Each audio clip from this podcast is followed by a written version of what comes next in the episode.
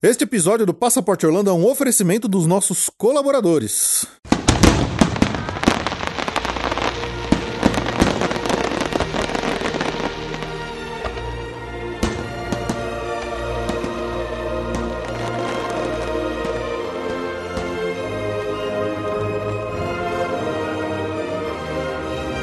Bem-vindo ao Passaporte Orlando.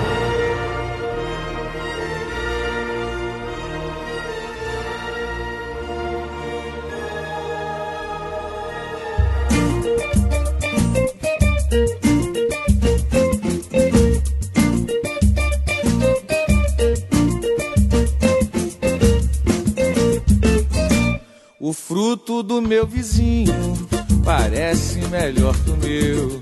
O sonho de ir lá em cima, eu creio que é engano seu. Você tem aqui no fundo conforto até demais. É tão belo nosso mundo. O que é que você quer mais? Olá, amigos! Bem-vindos a mais um episódio do Passaporte Orlando. E olha só, depois de tanto tempo, estamos de volta! Eu sou o Felipe. Eu sou a Ju. Ufa, demorou, hein, Ju? Pois é. Tiramos umas férias involuntárias do podcast, no final das contas.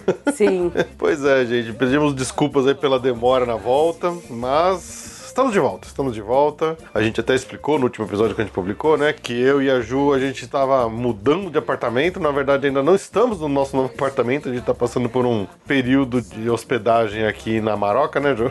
Sim. Estamos enchendo o saco da Maroca aqui, tadinha. Sim. Ocupando a casa dela. Sim. Enquanto o nosso novo apartamento não fica pronto. E ainda, para ajudar nesse atraso, eu peguei Covid. Pois é, fiquei uma semana e pouquinho aí fora de combate. Então, por esses motivos aí que a gente deu uma atrasada. Então, a mudança até a gente se estabelecer. E aí, quando a gente ia poder gravar, eu fiquei ruinzaço. A Ju também pegou, mas quase não, não passou nada, né, Ju? No final das contas, ela É, ficou benzinho. Na verdade, tô sem meio sem voz hoje. É, mas estamos saindo, estamos saindo. Graças à vacina, a gente passou bem leso no final das contas, né? Graças a Deus, graças à vacina. Então é isso aí, vamos lá, porque a gente tem um episódio longuíssimo de notícias pra falar pra você. Faz tempo que a gente não faz notícia aqui, olha, faz desde outubro, desde outubro do ano passado que a gente não faz um episódio de notícia, olha Nossa quanto tempo. senhora. E então tem coisa pra caramba aqui pra falar. Vamos dar uma atualizada em tudo que tá acontecendo, o que que já aconteceu, o que que ainda vai acontecer esse ano. Também vamos aproveitar aqui pra ler um pouco dos e-mails aqui dos nossos ouvintes que mandaram coisas pra gente. aqui. Temos a bosta que é toda nossa aqui no mar. Então só pra flauta, carpa na solha no baixo, melhor som não acho. Aqui nos metais tem peixe demais, espere que temos mais. Ninguém toca mal, nem o bacalhau, a cru dançando, o preto cantando. Até o salmão vem para o salão e olhe quem vem soprar. Bom, se você quiser mandar o seu e-mail com notícia, sugestão, crítica o que mais quiser mandar pra gente, mande para podcast.passaporteorlando.com.br. A gente vai ficar muito feliz de receber aí seu contato com seus momento mágico ou o que quiser mais mandar aqui pra nós, seu comentário sobre o podcast, né? Como a gente fez no ano passado, quiser mandar um comentário em áudio, a gente já deixa guardado aqui pra fazer o próximo. Tem o nosso site passaporteorlando.com.br, onde você pode encontrar lá os links para os nossos parceiros. Lembrando que temos loja para compras de ingressos de parques Disney, Universal e, e outros mais com preços excelentes. Você compra online diretamente lá pela nossa página mesmo. Tem o nosso parceiro da O Meu Chip, para você comprar seu chip para uso em viagens ao exterior e muito mais. Se você quiser também deixar cinco estrelinhas e um recadinho pra gente lá na iTunes Store, lá no Apple Podcasts, já fica muito feliz de receber essa sua avaliação. E temos também a Via Mundo Travel para vendas de viagem, né, Jó? Sim. Acho que vale lembrar também que a gente tá com uma loja de ingresso no site, porque às vezes o pessoal quer só pesquisar, quer cotar, até fazer um meia-culpa, assim. Acho que a gente tem muitos ouvintes que são clientes e eu tô atrasada, porque eu fiquei uma semana praticamente sem achar o computador, né? Então. É, até, até a gente estabelecer e remontar aqui a estação de trabalho da Juna Maroca demorou um pouquinho. É, então eu tô realmente um pouco atrasada, mas tô, tô fazendo, tô desenrolando, vou desenrolar. Mas eu queria lembrar que a gente tá com uma loja de ingresso bem legal. Agora é uma loja online. Assim, dá para pesquisar ingresso, é o mesmo preço do ingresso que eu tenho aqui, offline, que eu coto. Então, assim, às vezes o pessoal quer só fazer uma pesquisa, acha que vai me atrapalhar, ou às vezes eu demoro, eu tô, infelizmente, dem tô dando uma demoradinha em alguns casos, né? Tô, tô indo. Mas essa loja tem o mesmo preço que eu tenho e ela tá no ar e vale a pesquisa. Você pode tanto pesquisar lá e comprar comigo, ou se quiser, pode comprar direto lá. É uma loja, é uma novidade mesmo. Eu tô testando, já tá agora já com bons testes já em andamento, então eu já tô super feliz com o resultado. Tô muito feliz com o preço que a gente tá. Então eu recomendo assim, se você quer ingresso da Disney, ingresso da Universal, Orlando e Califórnia, dá uma olhada na nossa loja. Entra lá no Passaporte Orlando, ali na, na barra lateral, ali na, na direita do site tem ingressos. Você cai lá direitinho na nossa loja nova, você vai gostar. É isso aí. Tenho isso aí. certeza. E a loja de carro também, tá? A gente tá com. Temos uma Porque, assim, nova loja de carros, exatamente. uma loja, uma nova loja de carro, então também são preços bons, fornecedor bom, recomendo muito, então que vocês olhem. E o que não tem lá, tem comigo. Então fala comigo. É Eu tô- juro que eu tô desenrolando, vou, vou chegar lá, mas ah, conta com a gente. É isso aí, muito bom. Afinal de contas, a gente tem um apartamento novo pra pagar, então a gente precisa de vocês aí comprando bastante viagem com a Ju. É isso. Muito explícito, mas sim, é verdade. Ajudem. Ué, vou, vou- vou ficar enrolando aqui, eu vou jogar real pra galera. Oh, eu agradeço, ajudem. É, última lembrancinha, quem quiser ser nosso patrão aí, quem quiser ser nosso colaborador e quiser assinar lá o PicPay, é, vocês ajudam aí o Passaporte Orlando com uma colaboração mensal, faz parte dos grupos de WhatsApp e outras coisas mais, recebem os nomes lidos aqui no final, entre outros benefícios mais, e ainda ajudam também o Passaporte Orlando a seguir firme e forte. Então, quiser ser um assinante, é só baixar o o PicPay lá no seu celular e assinar o Passaporte Orlando, beleza? Então vamos lá pro resto do episódio. Por isso a gente daqui é quente, faz bom programa até na lama, aqui no mar.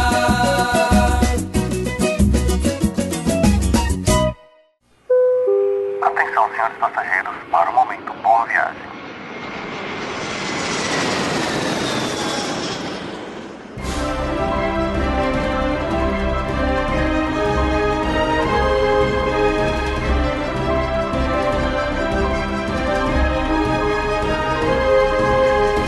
Bom, Ju, vamos lá então para o momento boa viagem. Afinal de contas, faz tanto tempo que a gente não grava episódio que vai ter gente viajando já, né? Com certeza. Demoramos, né?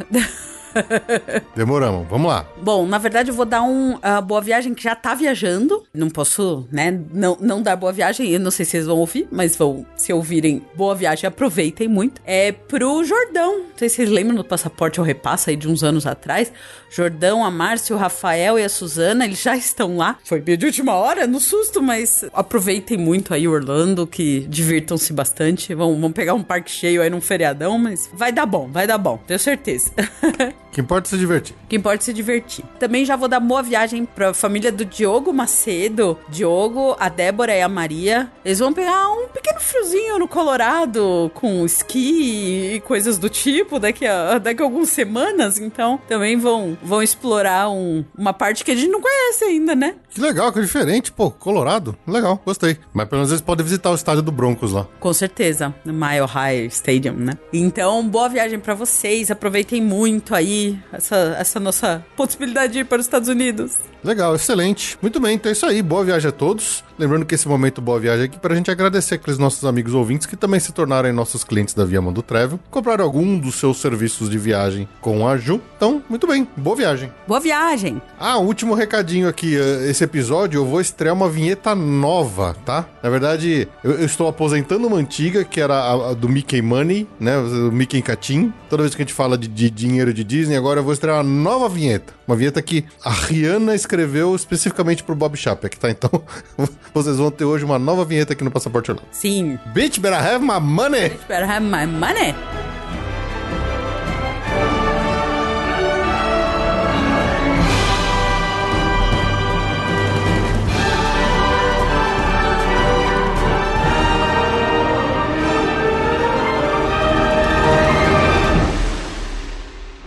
Vamos aqui na leitura de e-mails. Fazia tempo que a gente não recebia. Na verdade, a gente recebeu alguns e-mails aí ao longo desses últimos meses que a gente ficou sem fazer episódio de notícia aqui. Então vamos aproveitar para dar esse feedback aí, né? Começar aqui pelo e-mail do Pedro Lucas. Ele escreveu o seguinte, João. Pedro Lucas mandou um e-mail gigante. Então, Pedro, eu vou tentar dar uma, uma zipada aqui, tá? Mas, de novo, agradeço muito aqui pelo seu e-mail. Então, vamos lá. Oi, Felipe e Ju, tudo bem com vocês? Hoje, no dia que estou escrevendo esse e-mail, vocês acabaram de assistir o Harmonious. Ixi, a gente tava lá no Epcot. Oh! Bom, uma das poucas coisas boas que a pandemia apresentou pra mim foi o podcast Passaporte Orlando e que grata surpresa, uma das poucas coisas boas de 2020. E foi o suficiente, só esse ano houve um pouco mais de 3 mil minutos de podcast. Meu Deus, que coisa de louco. Meu Deus, parabéns. Parabéns. Nem eu aguentar minha voz tanto. Enfim, vim escrever pra vocês finalmente porque queria trazer uma opinião diferente sobre Harmonious, que o Felipe basicamente não gostou do show, então vou tentar trazer outra opinião. Em minha defesa, depois eu, eu mudei a minha opinião, tá? No- quando vocês ouviram aí o, o nosso relato, depois eu disse que eu gostei do, do Harmonious, eu mudei um pouco a minha opinião. É, e o Felipe tava errado mesmo, porque o Harmonious é muito bom. É. Bom, começando que eu acho que pelo fato da Disney só estar fazendo cagadas nos últimos tempos, como o Disney Plus, Lightning Lane, blá blá blá, e o Enchantment, Hip Wishes, melhor show, olha aí, João. É. E todas as outras bostas, etc. Mesmo assim, quando a Disney faz algo que nem o Harmonious, que é super bem feito, é lindo, conversa com o novo World Showcase, merece ser reconhecido. Enfim, a minha opinião é que eu acho o Harmonious conversa com o novo Epcot. Um Epcot que é Disney, que tem magia Disney, que tem fantasia. Isso pode ser contra os princípios originais do parque? Sim. Porém, sinceramente, o parque Epcot original não era 99% do que o Walt Disney queria. O Experimental Prototype Community of Tomorrow não existe e vamos ser honestos, graças a Deus. Imagina um mundo sem Soaring, sem Test Track, sem Animal Kingdom, sem Hollywood Studios, sem Galaxy's Edge, sem Toy Story. Seria horrível. é, você tem um ponto. E a Disney atualmente vem entendendo a atual demanda e interesse das pessoas. Eu, eu discordo um pouquinho, acho que eles não estão entendendo muito bem a demanda das pessoas. Por exemplo, o brasileiro que trabalha, trabalha, trabalha e vai pra Disney, em vez de esse trabalhador se divertir em família com atrações como magia Disney, ele vai no Epcot e entra no Living with the Land pra aprender sobre vegetais? Desculpa, tá de brincadeira comigo? é, você tem um ponto. O meu ponto com Harmonious traz o que as pessoas esperam da Disney. Disney! Mesmo que o show original não seja a cara do antigo Epcot e tenha toda a mensagem e tal, mas ah, mas o conceito. O conceito morreu assim que eles enfiaram duas atrações nos Três Cavaleiros e o Nemo. Mas agora, em 2021, isso ficou ainda mais evidente, mesmo que seja difícil acompanhar as mudanças. A Disney, ela não foi no fácil em colocar músicas Disney em um show da Disney. Ela foi o que muitos pediam que o Epcot deveria ser mais. Mais Disney. E uma correção, Felipe. O Someday, música do final do show Harmonious, é uma música deletada do filme do Corcunda de Notre Dame. É claro que eles alteraram alguma coisa, mas fica aí o aviso. Pode parecer preguiçoso e covarde, mas na verdade eles foram usados em mexer no Epcot, um parque que os puristas são tão chatos e que ficam falando: ah, mas não é o Epcot, ah, mas Ratatouille, ah, mas Frozen, ah, vão no Poseidon Fury, dá um tempo. Esses puristas são chatos, vivem no passado e querem que a Disney continue com atrações ou experiências ultrapassadas como Kitchen Cabaré, Great Movie Ride. Isso aí foi no coração do André agora, hein? agora só não mexe na torre, é isso aí, muito bom. É, não mexa na torre. É, legal. Bom, ele continua falando aqui que achou muito legal, então tem que ter um Epcot moderno mesmo, que continua sempre evoluindo e tal, e ele finaliza aqui. E se esse meio de alguma forma parar na mão do Caraca Chapek, por favor, moço, transforme o Living in the Land em uma atração do Wall-E agora! E é isso, até mais. É, realmente, olha, o Wall-E é, um, é uma IP que tem a cara de Epcot. E a cara do E a cara da. Disney, e, e, e eles nunca fizeram nada com Wall-E, né? Eu acho impressionante. É. Mas legal, Pedrão, obrigado pelo e-mail aí, foi muito, muito legal mesmo. concordo, concordo com bastante do que você escreveu aqui. Valeu mesmo. Concorda nada, o Fê tá virando purista chato. Nunca. Bom, é, agora eu vou ler o e-mail da Neila Cristina Barreira. Olá, me chamo Cris. Comecei a escutar o podcast durante a pandemia, portanto ai- ainda não havia acompanhado vocês em uma viagem a Orlando. Devo dizer que me senti um pouquinho lá também enquanto via os stories e já estou aguardando ansiosamente o relato de viagem. Ah, esse já saiu. Isso já foi. é. Uf. Uf. Uma coisa menos que a gente tá devendo. É, quero parabenizá-lo pelo excelente trabalho, dizer que a edição do Fê é impecável e que simplesmente adoro a Ju. Ah, obrigada. Sério, fiquei extremamente ofendida no episódio em que algum mal-humorado criticou pelas brincadeiras com os fãs de Star Wars. Ô, ô, gente, sem senso de humor. Não, não brinco mais, é. Não, você tá certa. Eu, eu também fiquei super magoada. Mudando de assunto, gostaria de saber se vocês sabem qual o procedimento com a companhia aérea caso um dos passageiros do grupo teste positivo para Covid com relação às taxas, acomodação e outro voo, se é cobrado diferença de tarifa, etc. Minha viagem foi transferida para setembro de 22, mas com tantas restrições fico apreensiva de viajar, principalmente por conta de ter duas crianças e uma idosa no grupo. Deixa aqui meu abraço, votos de Feliz Natal. Ah, ela mandou antes do Natal. Mandou Bom, ainda bem que a viagem dela tá longe, ela já vai adiantar. É, A- deixa... A, dúvida dela ainda persiste. e um ano novo cheio de viagens e episódios novos. Valeu, Valeu, Cris. Beijos pra você também. Então, essa parte que, que ela perguntou especificamente de regras tarifárias e coisa assim, é a parte que é mais complicada. A princípio, eu tenho duas abordagens. A primeira, a sua viagem é em setembro de 22, certo? Até lá, as coisas podem ter mudado bastante com relação às regras. Pelo que a Europa, digamos assim, a Europa meio que andou na frente na pandemia, em tudo, né? A Europa andou na frente na pandemia e eles já estão dando sinais de que as regras vão mudar, até porque a Omicron teve uma forma diferente de agir, coisa assim. Então, assim, eu acredito que até setembro de 22 a regra, as regras vão ter mudado, tá? Tudo indica que sim, pelo andar da carruagem. Então, eu acho que agora não é hora muito de se preocupar com isso, porque isso pode já ter mudado e não ser mais necessário esse tipo de preocupação lá. O que, que me parece? Eu acho que tem uma tendência a talvez deixar em algum momento de exigir exame para entrar ou para sair, para entrar nos Estados Unidos ou para entrar no Brasil de volta e tal.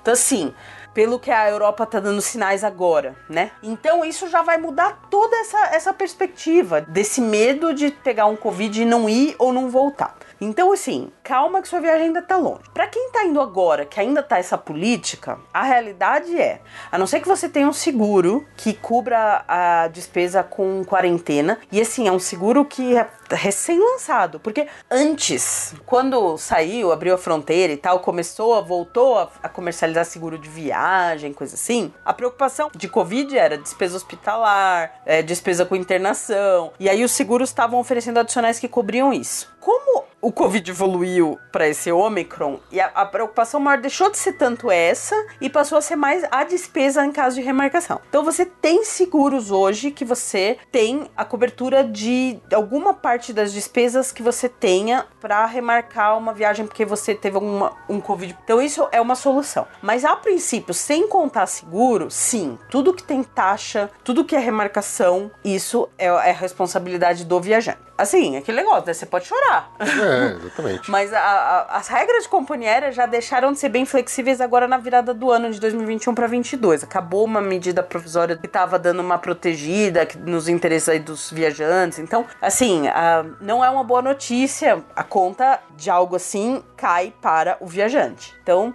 o que se tem como alternativa é a aquisição de seguro. Mas é. É. Enfim, mas é o que eu falei. Espera, se você tá setembro, setembro ainda tem muita água para rolar. Exatamente. Tá longe ainda. Aí tá longe ainda. Agora, quem tá com viagem imediata, aí pensa, pensa nisso. Veja a alternativa. Você fale com a gente de viagem, se quiser falar comigo. Como a gente de viagem eu represento, mas fale com a gente de viagem pra. É, pra... no- normalmente você fala com quem você comprou a passagem aérea, né? É a pessoa responsável por te, te dar assistência. Sim, sim. Mas qualquer coisa tamo aí. Último e-mail aqui do Alexandre Ragepo. Ele escreveu o seguinte: Olá, Felipe Jô. Primeiramente, gostaria de agradecer muito pelas seis horas de relato de viagem. Foi muito legal, muita informação importante. Adorei o final com a estimativa de gastos diários de vocês dois e a participação dos pais do Felipe. Que legal que eles realmente foram em tudo e curtiram muito. Felipe, deixa, deixa seu pai tirar foto em paz. Ai, meu Deus. Estou em processo de divórcio da Disney barra Orlando. Ai, que susto. Achei que ele tava divorciando. Não. Desde 2019, organizando a viagem Aleluia, adiamentos em abril de 2020, setembro de 2020, abril de 2021, setembro de 2021, consegui ir a Paris em cima da hora em setembro de 2021 e fui na Disney e no Parque Asterix. E digo uma coisa, essa mistura de parque temático com a Europa tá quase batendo Orlando. E os preços extorsivos do careca safado, Muito amor pelo chato. muito amor pelo chato. Já vi vários parques temáticos em Barcelona, Munique e outras cidades europeias que merecem nossa atenção. De qualquer forma, quem sabe em 2023 reato as relações e, e decido gastar meu crédito referente aos ingressos da Disney que estão flutuando em algum sistema da Disney aí do My Disney Experience, sendo corroído pela inflação, câmbio disparado e extras do Disney Genie. Pelo menos tá lá em dólar. É, pelo menos é dólar. Mas, cara, Alexandre, então, realmente esses parques da Europa tem alguns parques muito interessantes. O Efteling, é, tem um outro na, na Alemanha, que eu esqueci o nome. São parques realmente incríveis que a gente merece atenção. É que pra nós e pra Europa não é tão fácil, às vezes, quanto para os Estados Unidos, que a gente já tá acostumado e tudo mais. Mas o, o dia que a gente for pra Europa, eu vou querer com certeza conhecer algum desses outros parques aí que são muito, muito renomados, muito famosos e tudo mais. Devem ser experiências bem interessantes mesmo, porque tem algumas coisas muito, muito legais lá na Europa em termos de parque temático, que é bem diferente ali de Disney e Universal.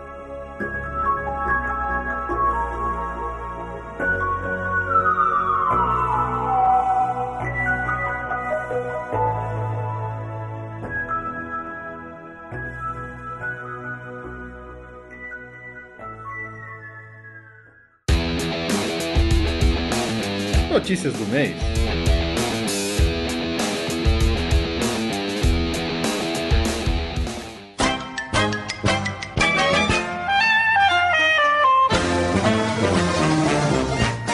Vamos lá para as notícias. Não sei se vocês percebem, mas a minha voz mudou, o ambiente mudou, o som mudou, porque a gente está no segundo dia de tentativa de gravar esse podcast aqui.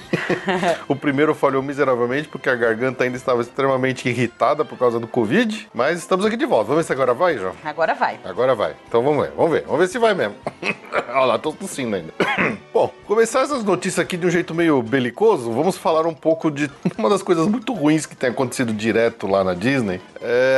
Gente, brigas, brigas. O pessoal tem brigado direto nos parques Disney. Não dá pra entender por que que é isso. Assim, é gente brigando na fila do Toy Story Mania, gente brigando na fila do Peter Pan Flight, gente brigando dentro de carrinho lá na Disneyland do Mr. Toad Wild Ride, é gente sendo filmada na Disneyland discutindo e sendo expulso do parque, xingando, falando palavrão, criança chorando, é briga na frente do castelo da Cinderela, perto do por causa dos fogos lá no Magic Kingdom. O pessoal tá perdendo a cabeça, tá perdendo as estribeiras e tá todo mundo trocando supapo. Teve até um caso maluco de um doido que tirou a roupa, ficou pelado, saiu para quebrar um pau com outra pessoa no Disney Springs, escorregou e caiu em cima do próprio vômito porque tava bêbado. Gente, tá, tá, uma, tá uma coisa de louco. A bruxa tá solta lá na Disney. Então, assim, é, vamos ter calma. Vamos, tentar ter umas férias um pouco mais pacíficas, vai? Vamos tentar não participar dessas coisas. Em algumas dessas brigas tem vídeo até de, de gente falando português, né? Mas a grande maioria é americano mesmo, é engraçado, Sim. né? Mas não dá pra entender o porquê que tem, tem tido tanta notícia disso. É, porque na verdade os momentos, existem momentos meio tensos, né? Porque é muita gente. É muita gente. E muita gente querendo fazer as mesmas coisas, mas Sim. assim, realmente, e sempre foi, mas esse excesso que tá tendo agora, todo dia tem uma notícia, né? Até todo virou dia. piada virou já. Virou piada, todo dia. Na, na, Disney Fera, Disney... não, realmente, e assim, também não sei se, digamos, isso é um pouco de culpa da maior disponibilidade de câmeras na mão, afinal de contas, não, todo mundo tem uma já câmera... faz anos, isso é. já faz anos, eu não justifico, eu, já, eu pensei nisso, mas não, já faz muito tempo que, muita, que todo mundo tem câmera na mão. Pois é, mas a verdade é essa, assim, tá tendo, todo dia tem alguma notícia de briga saindo em parque, gente sendo expulsa, gente sendo banida é, Talvez tenha a ver com o fato de cada vez os parques estarem mais cheios. Eu acho que é uma, é uma mistura. Eu acho que é engraçado que a grande maioria disso a gente ouve falar de briga na Disney, né? Não tem muita briga em. Apesar de ter algumas brigas em Parque Universal, a gente não, não vê tanta notícia assim. E é engraçado, né? Porque Universal é o próprio parque mais teen, né? Exato. Que é o parque mais agrada adolescente. Não, mas essas Disney brigas é super são... família, essas né? Essas brigas são entre gente grande, a família, sabe? Não, não e é... aí assusta as crianças, assusta todo mundo pois que tá é. perto, é um absurdo. Eu, eu, tenho, eu tenho uma teoria, tava até discutindo isso outro dia no grupo lá dos nossos assinantes, né? Pode não ter nada a ver, mas eu, eu, eu banco essa minha teoria, assim, dizendo que tem essa questão dos parques estarem cada vez mais cheios e as pessoas estão cada vez mais irritadas com essa lotação excessiva dos parques. E tudo que vem acontecendo de preços aumentando e tudo mais, cria uma sensação meio desagradável, às vezes, das pessoas estarem lá dentro e querer fazer valer o dinheiro, já que elas estão pagando tão caro para estar tá lá, e aí qualquer coisa que atrapalhe minimamente a viagem dela, seja uma simples pessoa batendo um carrinho, às vezes, no calcanhar dela, a pessoa explode, né? A, a Disney, né, os parques Disney Orlando para nós sempre foram aquela fuga da realidade, aquele momento que você tá de férias, você saiu do seu trabalho, você viajou e você entra naquele mundo onde você se isola de todos os problemas. Pode estar acontecendo uma guerra mundial que você não sabe o que está acontecendo lá dentro. Pelo menos era o que a gente tinha antes. E antigamente a Disney tinha, digamos, uma luta de classes, entre aspas, entre pessoas que tinham conhecimentos melhores sobre como usar melhor o parque. Então o Fast Pass gratuito, tinha pessoas que sabiam usar e tinha pessoas que não sabiam usar. Mas assim, teoricamente estava ao alcance de todos, né? Uhum. Agora com o sistema pago, você quebrou essa barreira e você trouxe para dentro do parque uma luta de classes do mundo real onde o dinheiro vale mais, quem paga mais faz mais. E acho que isso, isso acaba quebrando um pouco essa, essa barreira e as pessoas trazem para dentro do parque os problemas do mundo externo também. É, sei lá, é uma teoria minha, assim, que eu banco ela. eu acho que pode ser um dos motivos da gente estar tá vendo tanta coisa esquisita, tanta briga e tanta besteira desse tipo acontecendo recentemente nos parques. Então, assim, sei lá, o, o que eu posso dizer é: vamos ter calma. Você tá lá, tá, você quer aproveitar o máximo possível, mas não adianta nada brigar, ser expulso do parque, acabar e arruinar a sua viagem de vez, não é verdade? Sim, sim. Vamos, vamos ter calma, pessoal, vamos ter calma. É, acho que muitos, algumas brigas também tem o fator pandemia, máscara, põe Sim. máscara, tira máscara, não concorda com máscara. A gente sabe disso, né? É, Isso é. acontece é. em todos os lugares. Uhum. E lá também tem, enfim, é, essas e... linhas de raciocínio Exato. e alternativas e também pode ser um fator. É, tá todo mundo nervoso. Acho que dois anos de pandemia. É, pois é. O mundo tá esquisito. Então, vamos lá, né? É, vamos. O importante é, vamos ter calma e vamos tentar aproveitar as férias. É, porque assim, não esquece que briga, dependendo do, da briga, você vai ser expulso da Disney. Você vai cara. ser expulso da Disney, você não entra mais. Aí... Você matou suas férias. Então, seja. Não faça isso. Se você quiser brigar, briga no último dia quando você estiver indo embora do parque. Não, você, eles vão te pôr. Deve ter uma lista negra da Disney que você não pode é, entrar. É, mas isso aí. Bom, Ju, uma mudança que está acontecendo estética lá nos parques, na verdade no Walt Disney World como um todo, aquelas icônicas placas de trânsito quando a gente entra na área do Walt Disney World em Orlando, né? Você lembra daquelas placas roxas maravilhosas quando a gente está lá, a gente sabe que a gente está dentro da Disney? Sim. Eu não sei o que, que tem de errado com esse chapeque, meu. Qual que é o problema desse homem? Pois é, o, o, o chapeca... O que, que a placa fez para esse homem? Ele resolveu, eles resolveram, a Disney resolveu mudar a identidade visual daquelas placas de trânsito do Walt Disney World, né? Onde a gente tinha aquele... Elas eram super particulares de lá. A gente até explicou em um programa por que, que eram essas cores. Era, não era uma coisa randômica. Não, não era. Era um negócio super. Eu não lembro detalhes. Na verdade, elas, é de Dory, elas, mas... elas, foram, elas foram inauguradas nos anos 90, então tem toda uma, uma identidade visual dos anos 90 atrelada àquelas placas. Acho que até, por exemplo, se você pegar a época da abertura da Disneyland de Paris, toda ela tinha aquela mesma identidade visual daquelas placas do Walt Disney World, com aquele roxo, vermelho, cores fortes, coisa que, cor que você vê na distância, você sabe exatamente, porra, aquela é a placa da Disney. Exato, exato. Agora vai saber o que, que o, o outro lá encasquetou com a pl placa. Pois é, agora tem uma placa azul. Azul. Azul com texto em branco e umas faixinhas amarelas de destaque bem simplesinha. E assim. Podia ser placa de qualquer lugar. É uma placa de qualquer lugar. Assim, não, não tem cara de Disney. Na verdade, ela tem a cara da Disney atual, que é aquela cara meio sóbria, meio sem graça, meio qualquer coisa, que não diz nada. E é bem a cara da Disney atual do Bob Chapek, né? Aquele é. que não tem coração, não tem alma. É. Mas assim, se você estiver indo agora para o Walt Disney World, você vai ver essa mudança na, nas placas de trânsito do Walt Disney World que mudaram para essa cor azul meio xoxa. Deve ser mais barato de imprimir, porque não... aí é que tá. Pra... Você vai gastar dinheiro com um negócio que tá.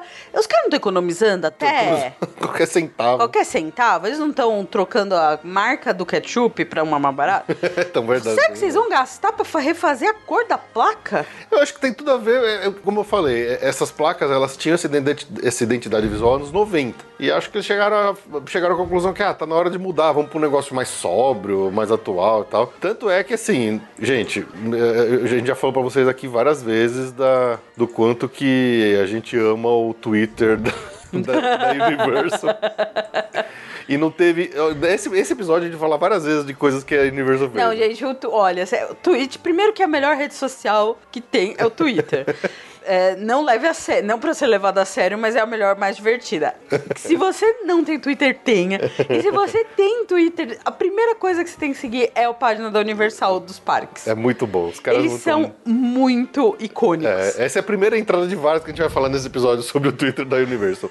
mas assim, mal a Disney mudou as placas dela para azul, aí teve um Twitter do, do, do, perfil que chama Expedition Team Park que escreveu assim: The Best Blue Team Park Signs. E aí botou a foto das placas de trânsito da Universal. Que, que são sempre, azuis. Que sempre foram Contexto em branco. Contexto em branco. Quer dizer, aquele é, é, é, a placa padrão da Universal, placas redondas, né? Isso sempre foi lá de, o, do Universal Resort de Orlando, sempre foi placa azul. E a Disney meio que agora fez uma placa azul também, né? E aí o cara tá tirando o saco falando assim, as melhores placas de parque temático azul são essas da, da Universal. Aí a Universal, a própria... O, o perfil da Universal retweetou e respondeu assim, é, o azul dos outros caras é... o azul, the, the other guy's blue is. É, muito bom. Os caras são, são bons demais, são muito bons. Não, esse cara do, do Twitter da Universal, ele merece. Eles são esse bons, né? estagiário é maravilhoso. Os caras são fantásticos. A melhor ainda tá por vir. Ainda dá por ver. Vocês- A melhor... A gente vai falar mais daqui a pouco disso. Bom, vamos lá pro Magic Kingdom então. Vocês lembram que em 2017 foi anunciado que seria construído no Magic Kingdom uma nova atração chamada Tron Light Cycle? 2017? 2017. Gente, qual que é o problema da Disney? A Universal já vai sair o parque novo e a Disney não conseguiu acabar uma montanha-russa. Pois E é. nem tem o Cameron, porque todo mundo falou que o Avatar demorou por causa, Por causa do, do Cameron. Cameron, é. Isso aqui não... Não, e aí o Avatar atra- era uma área inteira com uma baita, com duas Sim. atrações, sendo uma mega tecnológica. e Não, isso aqui é um copy-cola. Essa é uma, essa é uma atração copiada do, de Xangai, exatamente. Mas o negócio não abre. Parece que não, eles não conseguem terminar essa obra. É, existem algumas teorias aí dizendo que quando o Disneyland Xangai abriu, eles tinham. as- algumas atrações teriam um contrato de exclusividade por cinco anos. Então o Tron Light Cycle seria uma dessas. Até por isso que quando a Disney começou a obra, da Tron lá no Magic Kingdom, eles começaram bem devagarinho ela, porque eles tinham que esperar dar cinco anos da abertura de Xangai, que aconteceria exatamente nesse ano de 2021, o ano passado, que é o, O ano amaldiçoado. o ano amaldiçoado, que seria o ano do, do, do- dos aniversários de 50 anos. A atração abriria junto com o aniversário do, do 50 anos do parque. Só que, primeiro, tiveram vários problemas de lençol freático, depois deu zica lá no projeto que eles tiveram que refazer todo o trilho do, do trenzinho do Walt Disney que dá a volta, que passa embaixo lá do- da estrutura do Tron. A obra foi dando errado, dando errado, dando errado, e ainda em cima disso veio a, a pandemia pra atrasar mais ainda a obra, porque a Disney, ela parou as obras, né, durante a pandemia. A Universal não, a Universal continua construindo, né? À toa que a gente tem a, a Velocicoaster pronta, né? Maravilhosa. Então, assim... a- Velocicoaster, uh! Uh, a, a obra da Tron Light Cycle tá super atrasada, a ponto de que muita gente aposta, inclusive eu, eu aposto que ela não abre esse ano ainda, tá?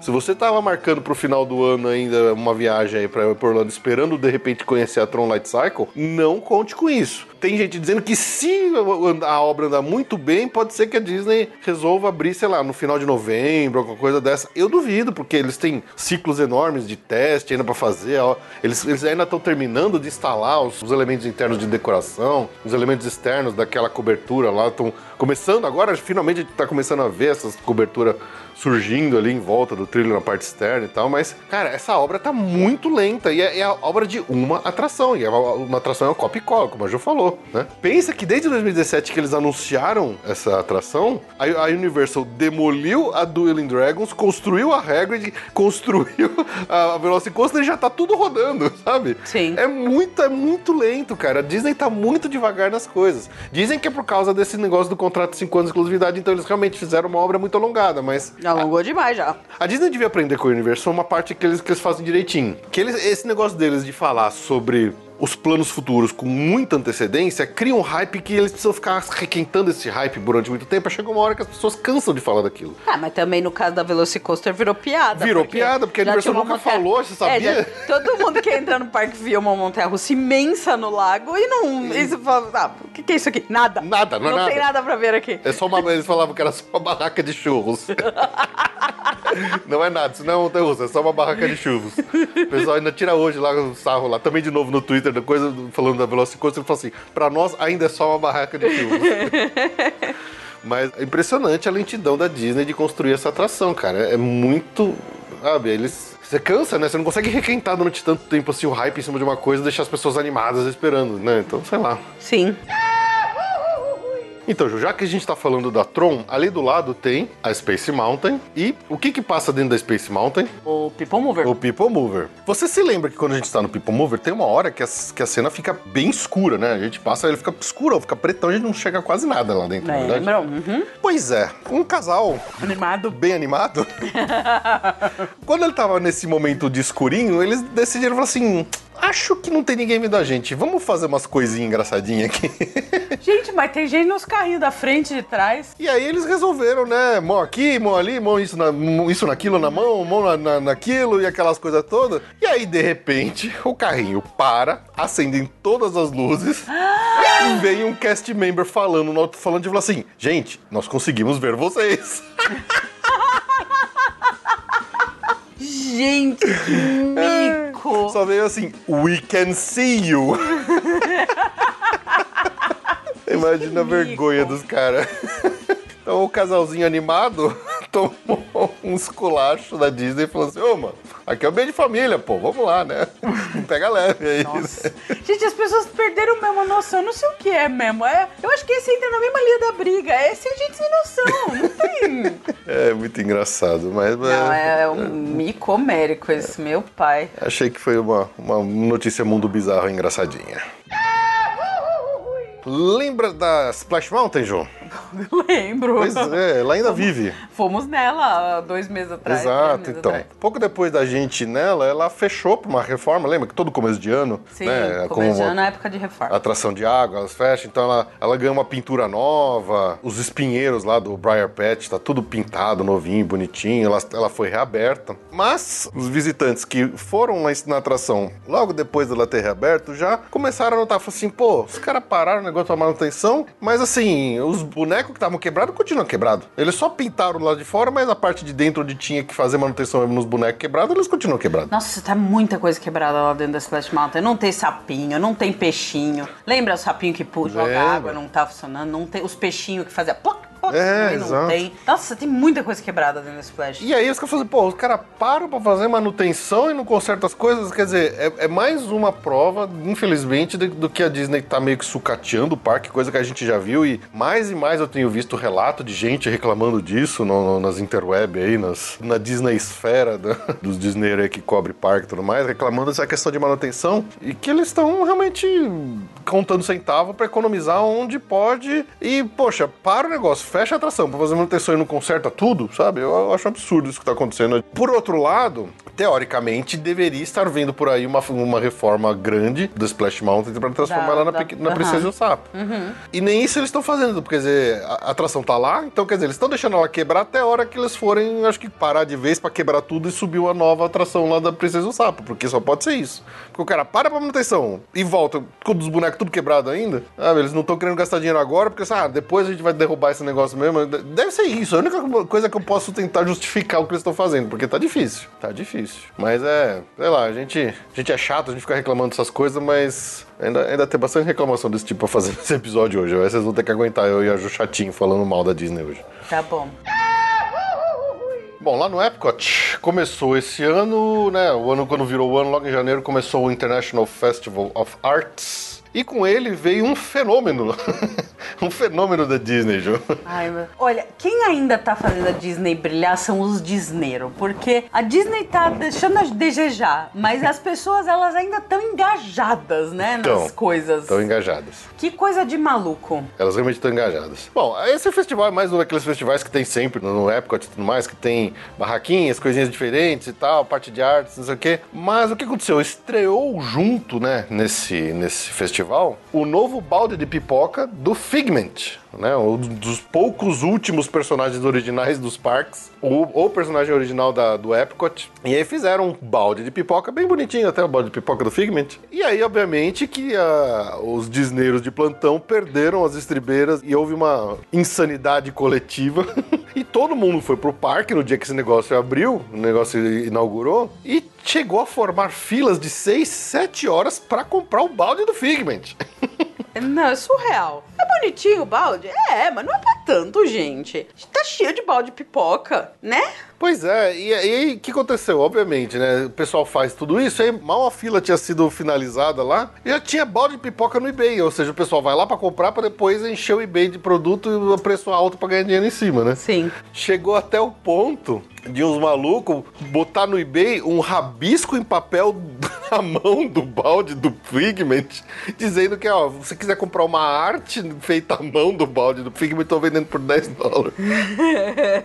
e a galera começou a fazer essa brincadeira de botar rabiscos e desenhos do balde no eBay pra vender o rabisco, sabe? É uma coisa de louco. E obviamente que Universal, Capítulo tweets da Universal. capítulo dos da, da Universal, eles não poderiam A Universal ele faz o que a gente faz, eles seguem todas as notícias dos parques e aí eles reagem. Eles reagem. o react deles. Aí, nesse dia que tava acontecendo essa loucura dessa fila, eles só twittaram assim, né? Vocês devem realmente gostar muito de pipoca. e eu must really like popcorn. Ainda Completaram. E completaram, falou assim, enquanto isso, lá no Jurassic World a Velocicoaster tá só com 35 minutos de fila. Só falando, só tô falando. avisando. Só tô avisando, just saying. então os caras estão 7 horas lá pra pegar o balde e falar, "Ah, a Velocicoaster tá só com 35 minutos de fila, tá, galera? Mas aí, como não poderia deixar de ser, obviamente que em alguns poucos dias esgotou, acabou os baldes do Figment, ninguém conseguiu comprar mais. Mas agora, recente, acho que ontem mesmo, do, do dia que a gente tá gravando, voltaram os baldes de pipoca. Acabou a histeria coletiva. Acabou a histeria coletiva. Então, se você quiser e estiver indo pra lá, você até consegue. Você consegue balde do comprar Figment. do balde Figment e você não precisa nem pegar na fila porque você pode comprar via mobile order. Maravilha. Ou seja, todo aquele escândalo que pra nada, como se normalmente são as coisas da Disney. Sim. O pessoal é muito desesperado, cara. Não, não- faz sentido isso. Mas tudo bem. é, a gente sabe que é a Disney e a Disney faz isso mesmo. As pessoas que permitem acontecer essas coisas. É isso que eu falo. Nesse caso, essas são as, são esse- São as pessoas. Essa. As pessoas que financiam isso. São elas que Exato. financiam isso, que fazem a Disney estar o que está hoje, são as pessoas. É a Mickey Esfera, Uhum. né? Que orbita em torno da- dessa loucura da Disney que permite que essas coisas aconteçam. Com certeza. É que a gente sempre falou, o Disney Genie é um absurdo, ninguém concorda, mas tá todo mundo comprando. Se, se o é. povo parar de comprar, né? Exato. Ah, não coma, compra, a gente comprou. A gente vai falar um pouco mais disso mais pra frente, mas é isso mesmo. É, você pensa o seguinte: você vota com a sua carteira na Disney. Se você tá dando dinheiro pra eles, eles estão entendendo que você tá votando a favor deles. Então, enquanto eles estiverem sendo votados a favor, eles vão continuar fazendo o que eles acham que eles estão fazendo certo. Sim. É basicamente isso. Você não concorda? Então leve seu dinheiro para outro lugar. Mas se você quer fazer o que a Disney oferece, que só eles oferecem, você tem que ir lá e tem que pagar o preço, não tem jeito. É meio que isso. É. Você pode não se sujeitar a coisas como pegar sete horas de fila por causa de uma porra de um balde de pipoca. Você não entendeu? Mas é isso aí. Continuando aqui no Epcot, vai voltar o International Flower and Garden Festival, agora depois que acabar o de artes, que é o que tá tendo agora. Ele começa em março, já no dia 4 de março. Mesmo esquema de eventos. Vocês lembram dos eventos? Não é tudo a mesma coisa, só que esse tem shows. É, Que estão voltando, né? Os shows com gente conhecida, né? é conheci, é, é, conhecida. O mico que eu achei, eu fiquei abismada, é a Cláudia Leite fazer parte do line-up. Porque é muito, nossa, assim... É, É Brasil! Não, mas aí é que tá, chama Ivete, né, Disney? Porque a Ivete já fez o... Do... O da Universal. O da Universal, é verdade. Né, melhor, né? Ou foi a Cláudia Leite? Agora não lembro. Lembra que teve a final da Copa? Eu acho da que foi a Copa Ivete. Flórida? Eu acho que foi a Ivete. Eu acho que foi a Ivete também. Mas, enfim. é, então, aquele esquema, né? Flower and Garden, um merch, merchandise, com comidinhas e os shows ali no teatro do- da frente dos Estados Unidos. E o realmente cereja do bolo é Cláudia Leite. É, tem bandas como Guess Who, Rick Springfield, Cool and the Gang, Starship, a Cláudia Leite nos dias 24 e 25 de abril, eh, Berlim, Blood, Sweat and Tears, The Commodores, A Flock of Seagulls, nossa, esse é anos 80 na veia. é, eu tô lendo aqui, tá difícil achar coisas conhecidas. Ah, vai- tem várias coisas conhecidas, é que não é, não tão famoso mim. assim. Mas assim, é interessante que pelo menos voltaram, né? Só depois de Não, não, dois eu acho, anos. eu acho interessante ter voltado, shows. é um bom sinal. É. Mas a Disney sempre foi, teve artistas mais obscuros que a Universal, até o SeaWorld e o, e o Bush. Eu achava que os, play- os Eram melhores. lineups eram melhores. Com certeza, com certeza era o mesmo. Enfim, mas essa da Cláudia Leite é. Pitoresco. é pitoresco, vai. Bom, uma mudança aí de operação no Epcot. O Remy, eh, a gente, acho que é a última vez, e na nossa ida, no relato de viagem, a gente falou que ele era fazia boarding group, mas não mais, não tem mais boarding group pro Remy. Então agora é fila normal e a opção do Lightning Lane de individual attraction que você pode comprar pagando extra. É, não tem mais aquela briga de ficar acordando cedo às 7 horas da manhã pra tentar entrar na fila virtual. É só enfrentar a fila na raça junto com todo mundo na hora que você chegar na fila. Sim. Eu, eu, eu prefiro. Eu acho, Eu acho mais justo. Eu acho mais justo. Você quer ficar, fica. É que nem o Rise. É. O Rise, você, se, se a sua foco é esse, você vai e fica na fila. Assim, A menos que a atração quebre, que é o que que acontece muito. aconteceu também, de fato. É. Bom, ainda lá no Epcot, né, o parque que está sendo transformado aí ao longo dos últimos anos também atrasou pra caramba a obra dele, no final das contas, mas é, enquanto a Tron tá quase parando e a obra tá super atrasada, o que a gente vai ter abrindo esse ano ainda, provavelmente já no verão, é a nova montanha-russa do Guardiões da Galáxia, lá no Epcot, que é a Cosmic Rewind, né? Então, quem, quem passa por fora já consegue até ver que eles, eles montaram uma nave zandariana bonitona, parece até um Transformer, na frente lá de onde vai ser a, a entrada do- da atração. O pessoal já tá dando os toques finais, tá fazendo a pintura final da parte externa. Então, assim, parece que essa atração tá bem perto de ser completada. E essa abre esse ano. Não temos a data ainda oficial. É... Summer, verão. Summer, é, Summer é o verão, mas o Summer, o verão vai desde Sim, mas é junho verão, até já agosto. tá falado. Já tá falado. Então, assim, pelo menos uma coisa vai abrir. Essa não foi tão memorada, né? Ela foi um pouquinho, mas ela foi menos porque ela, ela, ela, ela também acho que foi anunciada junto com a Tron. Ah, já são quase quatro anos aí de obra, né? Nossa. É, Já foi. Tá demorado, tá demorado. É que a Disney paralisou todas as obras durante a pandemia. A Universal continuou construindo. Eles botaram lá, botaram gente na noite, turno noturno, eles foram construindo as coisas. Eles não tiveram dó, não. E a Disney atrasou as obras deles. Fazer o quê? Vamos pro Hollywood Studios. Bora. Essa é uma boa notícia. Aparentemente a Disney terminou a, a reforma. É que estranho falar reforma num show, mas enfim. Terminou os ajustes que eles estão preparando pra volta do Fantasmic. É. Então, em breve teremos Fantasmic de volta na Disney. Não temos a data ainda, mas até as fotos aéreas já mostram que eles encheram de, de água de novo o Ah, lago. maravilha. O barquinho lá do Steamboat também tá todo pintado, tá tudo reformado. Tan, tan, tararam,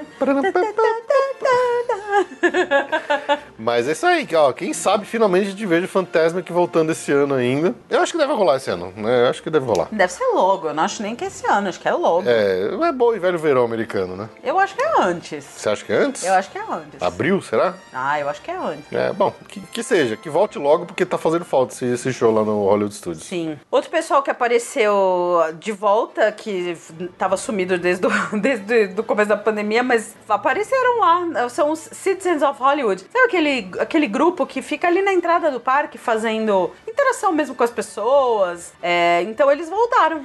Assim, É, na verdade eles, eles fizeram uma aparição surpresa só no final de semana da maratona pra receber o pessoal da maratona, né? E aí eles sumiram de novo. ah, tá. A Disney faz algum tempo que eles deram uma boa enxugada no, no que eles chamavam de Streetmosphere né, do Hollywood Studios. Tinha muita gente, né? Tinha muito ator desses Mas que ficava aqui no- dá pra entender rua. porque eles puseram muito Street Atmosphere, porque o parque tava capengaço. Agora já tem tudo, né? Ah, mas era um negócio que ele, ele conta a história do parque, ele faz parte da, da sim, atmosfera. mas ó, eles, tão, eles demitiram. É, mas isso é pra economizar dinheiro, você sabe, que é pra Não, economizar não. salário de Agora cast o member, par... né? Então, mas você entende que eles punham esse tipo de coisa, aquelas eventos do Star Wars ali no parque, aquela parada disso, parada daquilo. Aquilo lá era tapa-buraco mesmo durante a obra. Agora não faz muito sentido aí, vai. É que isso aqui sempre salários. foi. Isso aqui, esses, esses uh, Citizens of Hollywood, ele sempre foi um negócio que ele não era um tapa-buraco, ele fazia parte mesmo do, Sim, da, Da, da atmosfera, do Sim, climão do, de Hollywood do parque. O que mais dançou foi o entretenimento. É, eles mais, cortaram tudo. o que mais teve corte é o entretenimento mesmo. É, mas é isso. Então, assim, eles voltaram rapidinho pra fazer uma festa lá pro pessoal da maratona, mas a gente não sabe se eles vão de repente voltar pro parque ou não. Eu, eu acho difícil. Acho que eles vão fazer só essas aparições surpresas de vez em quando mesmo. E falando em economia na obra, o... começaram a colocar lá na Toy Story Land, eles fizeram uma coberturinha ali do lado do Woody's Lunchbox. Aquele restaurante de serviço de balcão que tem lá dentro do Toy Story. E você sabe, a gente sempre reclama muito aqui como essa atração não tem sombra, né? Essa área. essa área como um todo não tem sombra. E eles construíram agora uma área com uma pequena cobertura é, metálica para você poder sentar e comer depois que você pega seu lanche ali no, no Woody's Lunchbox, você senta na sombra para comer. Só que eles fizeram, as fotos estão mostrando o negócio tá horrível. Eles fizeram tipo um telhado de Alumínio? alumínio, uma brasilite, sabe?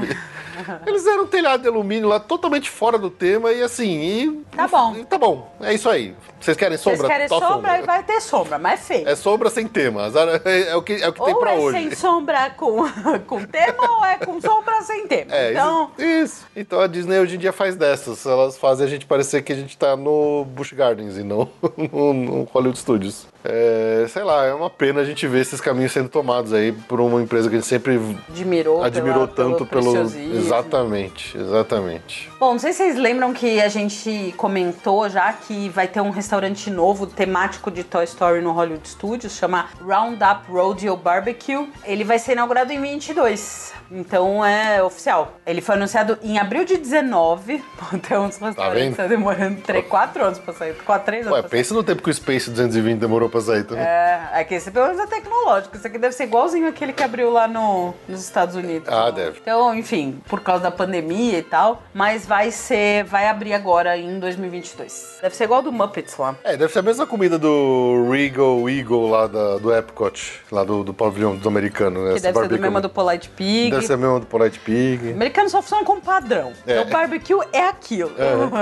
Eles soltaram uma arte conceitual mostrando um pouquinho do restaurante. Assim, parece um restaurante com um tema bem pobrezinho de, de Toy Story. Ele, ele tem um pouco da cara da fila do Toy Story Midway Mania, onde só tem, ah, digamos, ah, cartazes e cutouts de, dos personagens, tudo como se fosse em papelão. É, não, não parece ter nenhum animatrônico, nada. Parece que são só os, os cartazinhos mesmo de papelão dos personagens, né? Vamos, vamos ver. Vamos ver o que, que vai acontecer. Bom, Ju, faz um tempão que a gente não faz episódio de notícias aqui e desde a última vez tem acontecido um. tem- um capítulo à parte que a gente precisa falar muito sério nesse episódio. Nós precisamos falar sobre Star Wars Hotel. ah, meu Deus do céu. Nós precisamos falar. Pois é, minha gente, aconteceu tanta coisa nesses últimos meses que cercam esse, esse malfadado empreendimento hoteleiro da Disney junto com Star Wars, que a gente precisa fazer um capítulo à parte aqui nesse episódio pra falar disso. Bom, a última vez que a gente falou, as coisas estavam andando, a obra estava indo bem e tudo mais. A gente tinha ali é, uma, uma ideia mais ou menos de itinerário que as pessoas fariam. A gente já tinha falado bastante do preço, que é um preço absurdo que as pessoas que querem ir nesse hotel vão ter que pagar. Então, é entre 4 mil a 6 mil dólares, né? Para uma família de quatro pessoas, são 6 mil dólares para duas, na verdade, uma noite, né? São- eles falam dois dias, duas noites, mas é praticamente só, só uma noite de verdade. Porque a segunda noite você só dorme para acordar e ir embora. Ou seja, é uma experiência muito cara que se esperava que fosse algo de outro mundo, não é verdade? Eles, a Disney, como sempre promete em todos os releases de marketing deles, sempre falam sobre uma coisa groundbreaking, sobre algo inédito, algo que nunca foi visto antes, é o melhor, o único, tal. Aqueles adjetivos superlativos que a Disney adora colocar em todos os- releases deles, né, Ju? É, com certeza. É tudo mágico. É tudo mágico, é tudo Especial, único, é tudo especial, único exatamente. E aí, o que aconteceu? Com todo esse hype em cima desse hotel, que inaugura agora em março desse ano, de 2022, um monte de gente, obviamente pessoas muito abastadas, já saiu reservando todas as datas possíveis e disponíveis, a ponto de que março, abril e maio, os três meses, os três primeiros meses de inauguração do hotel, ficarem sem nenhuma data disponível. O pessoal lotou mesmo, reservou tudo e lotou o negócio. Mas aí, no finalzinho do ano passado, veio uma, uma atração que chamava Destination D23, onde a gente teve pela primeira vez um, um pouco do visual, né? O próprio Josh Damaro, que é o presidente dos parques da Disney, começou a apresentar um pouco pra gente do hotel lá de dentro e tudo mais. E aí que as coisas começaram a ficar esquisitas. Você já começou a ter um vislumbre de que o negócio não era tudo isso que eles estavam prometendo, né? Então, aquele sabre de luz que eles alardearam pra caramba, aquele sabre de luz que realmente é retrátil, né? Bonitão, que teve até um videozinho que eles soltaram da Ray mostrando o sabre abrindo sozinho, realmente era impressionante. Só que eu comecei a notar que eles nunca mostram o sabre recolhendo. Tanto que os vídeos que eles apresentaram é sempre o sabre esticando, abrindo, né? Mas nunca recolhendo. Se você der voltar o vídeo inverso, você vê ele recolhendo. É, só?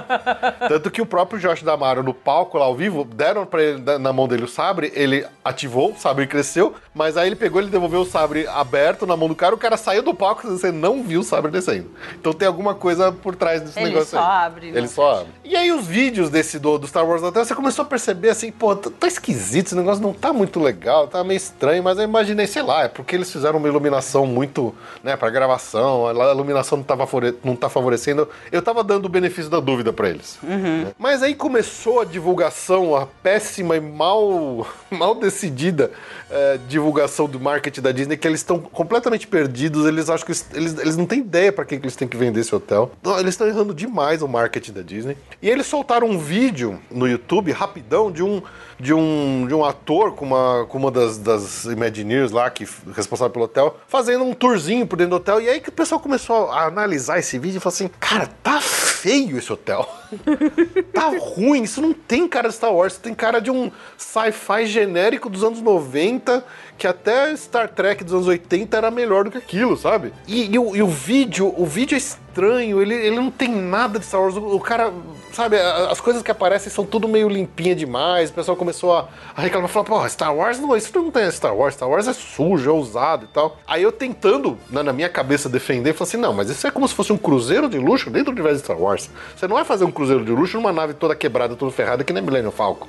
Ela tem que ser limpinha. Então, pelo menos nesse ponto, eu tava assim, não, não tô dando razão pra esses caras que estão reclamando demais. Vou- vou- vamos esperar, vamos esperar. Segura, segura. Segura, vamos, vamos segurar. Não vou, não vou entrar no hype ainda do, do ódio contra o Star Wars Hotel. Mas aí esse vídeo, de repente, o cara entra no bar e aí, e aí vem uma mulher maquiada de, de alienígena cantando uma música. Você fala assim, e, e- e as pessoas dentro ali vendo aquela, aquele show, aquela cantoria. What's going on? I just popped through that door and I have no idea.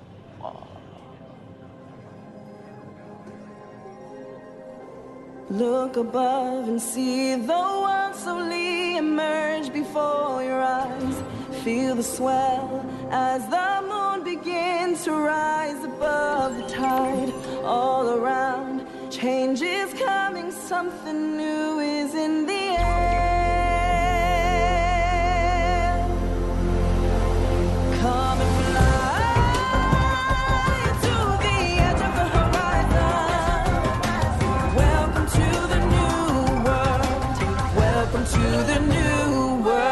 Assim, cara, isso não tem nada a ver com Star Wars. Quem que eles estão querendo vender esse negócio, sabe? Isso não é pra fã de Star Wars. Fã de Star Wars vai olhar pra isso e vai achar. Tanto que, gente, se você entrar qualquer, no YouTube hoje começar a procurar coisas sobre o Star Wars Hotel, você só vai ver canal de YouTube descendo a lenha no- na, na divulgação da Disney. Ele só tá todo mundo falando mal, sabe? Eles estão muito equivocados no que eles fizeram. Eles devem ter gastado uma grana pra fazer esse hotel e, e o negócio tá saindo pela culatra. E aí, esse primeiro vídeo de divulgação foi tão mal falado, tão mal, coisa que a Disney foi lá e tirou do, do YouTube, tiraram da internet. Sim. Mas, ah, eu, obviamente, que tudo que cai na internet sobrevive graças às pessoas comentando e falando mal das coisas, né?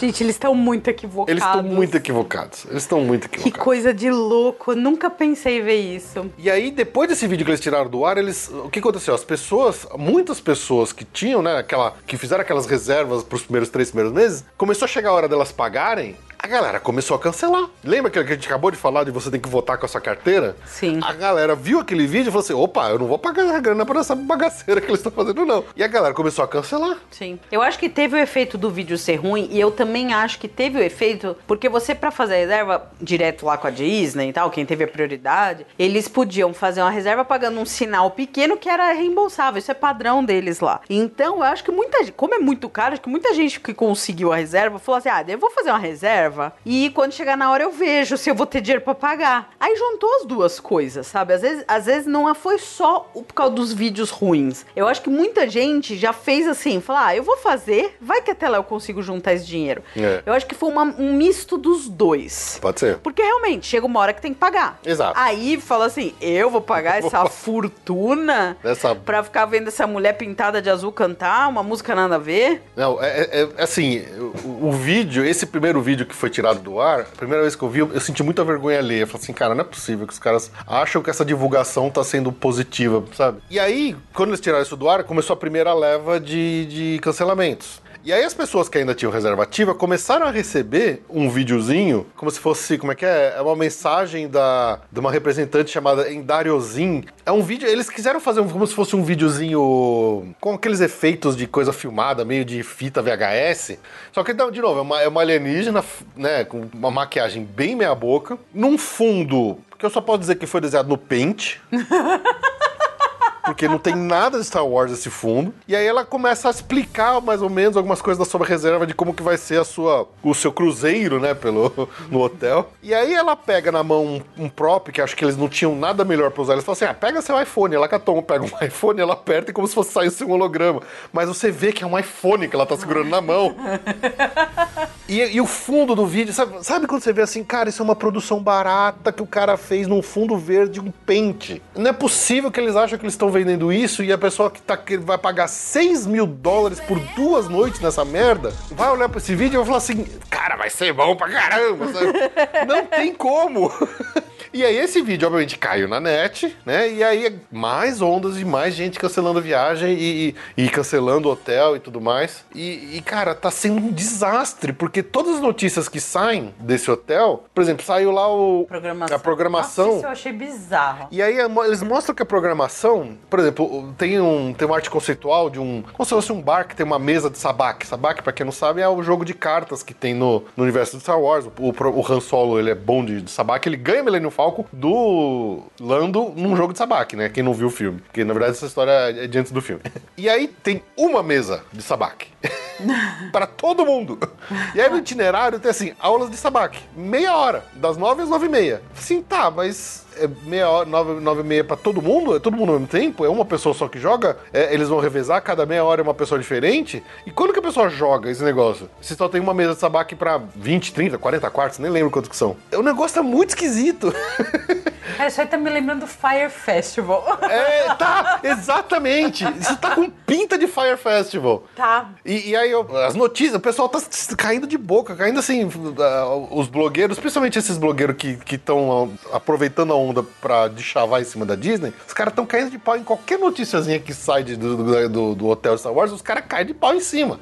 Então, os fãs, todo mundo que tá escutando, fala assim, "Meu, tá uma bagunça isso aí. Por exemplo, saiu uma foto, né? Os caras quiseram promover os cast members que foram selecionados pra par- pra trabalhar no, no Star Wars Galactic Star Cruiser. Saiu uma foto de todos os cast members. E aí o pessoal pegou a foto e falou assim, cara, eles estão reaproveitando os mesmos uniformes do eh, Launch Bay. Não é que eles criaram uniformes novos, exclusivos pro, pro Galactic Star Cruiser. Eles cataram os mesmos uniformes que estavam lá do- dos cast members do, do Launch Bay e jogaram pro, cara- pro pessoal que vai trabalhar no hotel. e eles, caras, estão tendo dificuldade, falando que tá tendo dificuldade pra contratar gente, pra né, atores e tudo mais, porque eles estão querendo pagar muito pouco pros atores que tem que trabalhar lá, porque você tem um monte de atividades super interativas tal, então tem aqueles eventos randômicos que acontecem que você pode participar de uma história, então sei lá, ah, eu vou ajudar o Chewbacca aqui a, a esconder um, um contrabando da primeira ordem ou eu vou ser o cagueta que vai falar, ô, primeira ordem, é o Chewbacca ali, presta atenção, entendeu? a Disney tá tendo dificuldade de contratar gente qualificada pra fazer parte desses eventos do- que exigem atores e tudo mais dentro do hotel. Então o negócio tá feio e, e, assim, pode ser a primeira grande bomba, a primeira verdadeira pedra no sapato da Disney. Se esse hotel flopar, gente, eles vão perder muito dinheiro. Eles vão perder muito dinheiro. Aí, o que, que eles vão fazer? Eles vão cortar pela metade e vão tirar tudo e vão simplesmente transformar no hotel normal? Eles vão ter que fazer alguma coisa com esse negócio que tá construído. Sim. Não dá pra deixar lá. Só dizer que o negócio tá feio. É, eu estou muito ansioso pra ver as primeiros reviews que vão sair. Eu imagino que os primeiros reviews, que deve ser tudo de blogueirinho que vai ganhar de graça, vai falar que é tudo lindo e maravilhoso. Eu quero ver as pessoas, primeiras pessoas pagando lá dentro, saindo, como é que elas vão falar se elas se valeu ou não o preço que elas pagaram pra estar lá dentro. Sim. Eu tô muito curioso pra ver esses reviews do- desse hotel. Sim. Pra saber se vai ser isso mesmo ou não, porque o negócio tá feio lá. Tá feio. tá feio. Ah, mas não, não acabou ainda. Eu sei que não, eu tô esperando a melhor notícia. Não acabou ainda. Você está pagando 6 mil dólares pra você e sua família ficar duas noites lá no hotel, certo? Certo. Isso inclui, tipo, uma bebida alcoólica. Qualquer outra bebida alcoólica lá dentro você vai ter que pagar. Tá. Algumas comidas estão inclusas, outras não. Ok. Mas você pagou tudo isso, né? Aí você sabe que lá dentro é uma experiência toda interativa, toda teatral e tudo mais. Então agora que você tem a sua reserva válida, você tem o direito de entrar no Shop Disney e comprar a sua roupa de Star Wars que você vai poder usar lá dentro do hotel. Ah, meu Deus, que palhaçada. Você não vai ganhar nada, você, tem que tá comprar. É. E assim, é, o pessoal viu assim, as roupas são interessantes, é bonita, tem bem cara de Star Wars mesmo. Só que, por exemplo, sei lá, uma roupa de adulto lá, o cara quer comprar uma túnica igual a da Padmé, é 150 dólares. Ah, eu tenho uma roupa aqui que parece uma roupa de mecânico do- da, da atração. É 100 dólares pra uma criança. Então, assim, tá caro pra caceta. então você já pagou 6 mil dólares pra ter direito de não, coisa, você não tem que pagar mais pra comprar a roupa que você vai usar lá dentro. Eles não vão te dar nada. Nada tá incluso. Caramba. É inacreditável, né? Nossa, É. tem nem o que falar. Tem, tem sim, tem mais coisa ruim pra falar. Não, tem uma que eu tô aguardando ansiosa, que foi o melhor tweet da Universal a respeito disso. Pois é. Nas outras notícias desse hotel, a gente falou que eles planejaram, né? Tem artes conceituais mostrando como que seria o transporte dos guests, né? Do pessoal que tá. Porque você tá, teoricamente, a bordo de uma nave no espaço. né? E aí a única forma de você ir dela voltar para pro planeta é você pegar um shuttle, uma nave, que vai te transportar de volta para Batu. Então, você chegou no hotel, você vai chegar num, numa. Num, pra fazer o check-in, você vai pegar uma nave, essa nave vai, te- vai subir pro espaço, vai te levar pro hotel. E aí, no, no, segundo- no meio do segundo dia, você vai descer de volta pra Batu, você vai passar umas horas na Galaxy, eh, na Galaxy Z. E para isso, eles criaram um ambiente lá onde, para quem já foi pra Galaxy Z, ali do lado da, da primeira ordem tem a nave do Kylo Ren, e aí tem um túnelzinho, e é lá que esse túnel vai conectar com onde você desce, teoricamente, da nave. né? E umas, umas artes conceituais mostrando um ônibus. E esse ônibus seria totalmente tematizado internamente para parecer uma nave e tudo mais, como se você, né, para caber dentro do, do, do- do tema. Ah, conta. Que é esse ônibus que iria te pegar, é tudo fechado, ambiente fechado, você só veria telas, como se fosse no espaço e tudo mais. Conta. Ah. Mas, o aí, que, que aí? eu acho que aconteceu? Eu acho que eles, quando eles foram fazer o orçamento do ônibus, falaram, o ônibus tá muito caro. ah, vamos pegar, como, como que a gente faz? Ah, pega um caminhãozinho baú.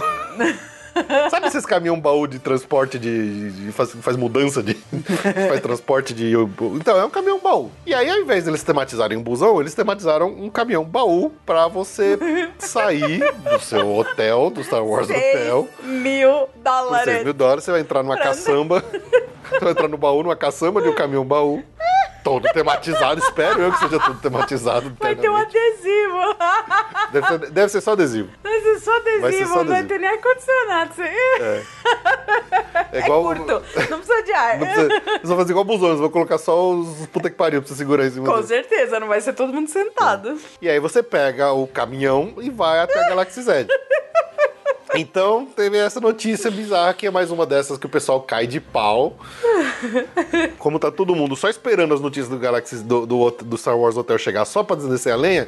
Então, é quando a internet viu as fotos do caminhão, você, caralho, é um caminhão, porra, não é um ônibus, é um caminhão. Você vai entrar numa caçamba de um caminhão. Aí, nossa queridíssima Universal, Twitter da Universal, nesse dia postou Não, isso tá muito inspirado, cara. postou uma foto de um caminhão baú com o logo da Universal do lado e só escreveu assim: Get in, folks, we're going to Universal. entra, entra aí, galera, tamo indo pra Universal de caminhão. é sensacional. Ah, olha. Palmas. Os caras são muito bons. Palmas. Não, essa, eu, eu chorei de rir no dia. Eu tô chorando de rir de ver de novo esse, esse tweet. A Universal mandou: Get in, folks, we're going to Universal. Uma foto de um caminhão.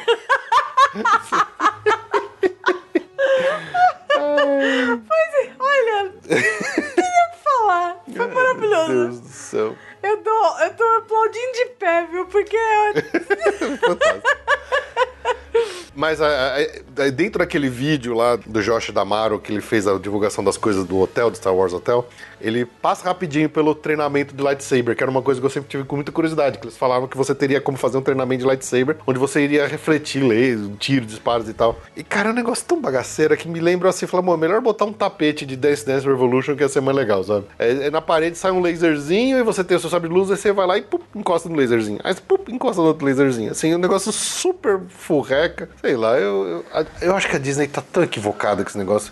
Eles poderiam fazer um negócio tão legal com esse hotel, mas eles. Deve ser culpa do Chapek que cortou fundo, que cortou verba. Eu aposto que é. Diz que os, os Imagineers estão infelizes a beça, né? Os imaginistas estão todo mundo infeliz, tá todo mundo odiando de ultimamente trabalhar pra Disney, pro Chapek. É, o negócio tá feio. Tanto que assim, eles estão tentando de tudo quanto é forma agora divulgar esse hotel de outras formas. Então, tem tá sendo criada toda uma, uma história em quadrinho, livros e outras coisas do Star Wars que eles estão considerando canônico pra promover o hotel. Então tem até um livro que mostra a High Republic, onde o, hotel desse hotel, esse Halcyon, né, a nave, que é o Star Wars Galactic Star Cruiser, já existia dentro do universo Star Wars há mais de mil anos atrás e tudo mais. E, e eles estão eles estão desesperados, eles não sabem o que fazer com esse negócio. Eu acho que eles não sabem o que fazer com esse hotel. Eu acho que eles perceberam que eles têm uma bomba no relógio na mão. E, e é bom que esses primeiros reviews sejam decentes, porque senão eles estão ferrados. Esse negócio aí vai explodir e vai dar ruim pra eles. Eles vão ter que sucatear esse hotel. Eu espero que não seja isso, porque eu não quero desejar coisa ruim pra eles, mas que eles estão merecendo estão. Porque eles, eles, eles construíram um negócio que eles não sabem pra quem. A Disney tá totalmente perdido em como usar as coisas de Star Wars. A impressão que dá é essa, sabe? Ele- Sim. ele- eles não estão sabendo o que, o que fazer com as coisas de Star Wars nos parques. Mas, não bastasse essas notícias ruins do hotel Star Wars, teve mais notícia bizarra que aconteceu nesse meio tempo, que a gente fala assim, porra, Disney, vocês estão pedindo mesmo pra gente falar mal de vocês. Então. Bom, quando eu fiz o meu relato, super feliz e emocionado de como, quando eu fiz minha experiência do Sabre de Luz lá na Saves Workshop, né? É, é um- realmente uma experiência incrível. Eu nunca vou desdizer isso. Mas quando você sai da Saves Workshop, você ganha, pelo menos ganhava, uma, uma bainha pra você guardar seu Sabre de Luz. Uma bainha bonita, preta, com uma alça de ombro, com...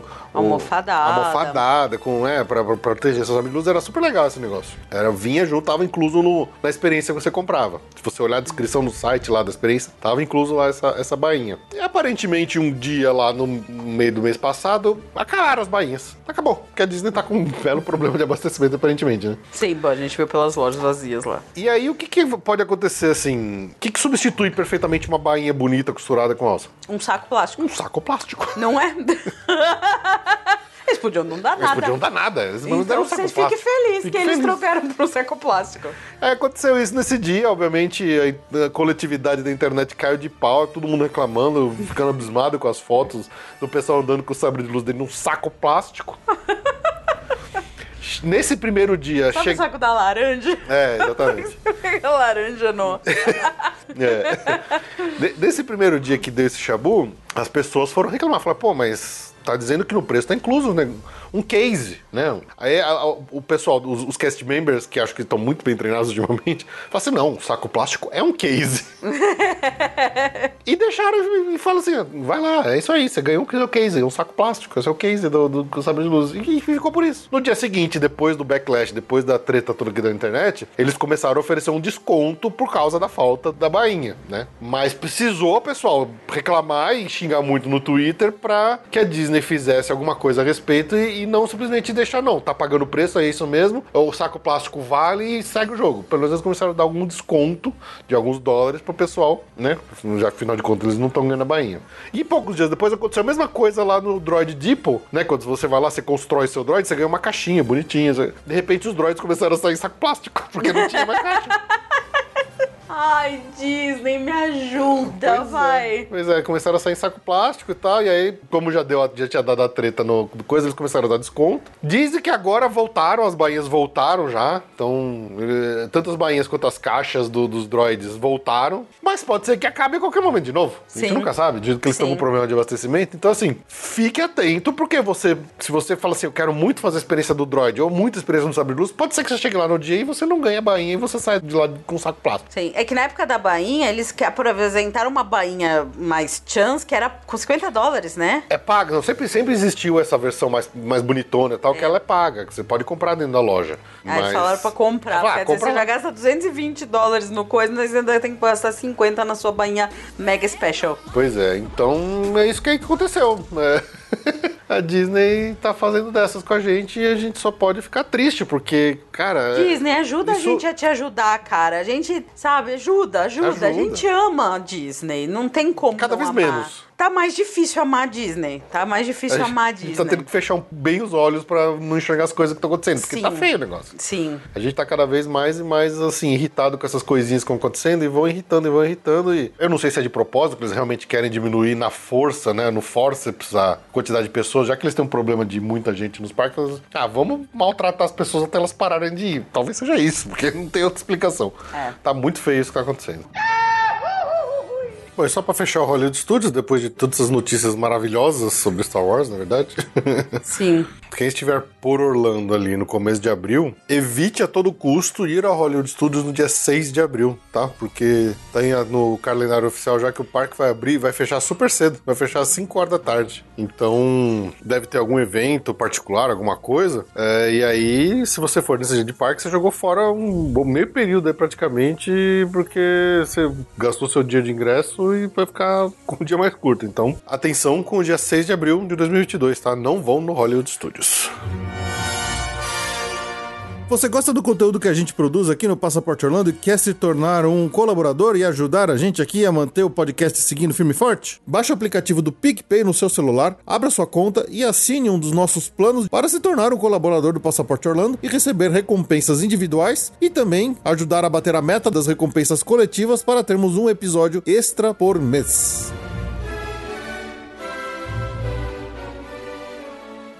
Ah, vamos pro Animal Kingdom. Bora. A gente já comentou, o Everest tá passando por uma reforma, né? Tá fechado por um bom tempo, mas a lojinha reabriu. Até com mercadoria pra fora, acho que é pra deixar a área mais animada, né? É. Já tá sem o, o teatro ali do Nemo, então já tá meio capenga, né? Começo de ano é, é sempre assim, né?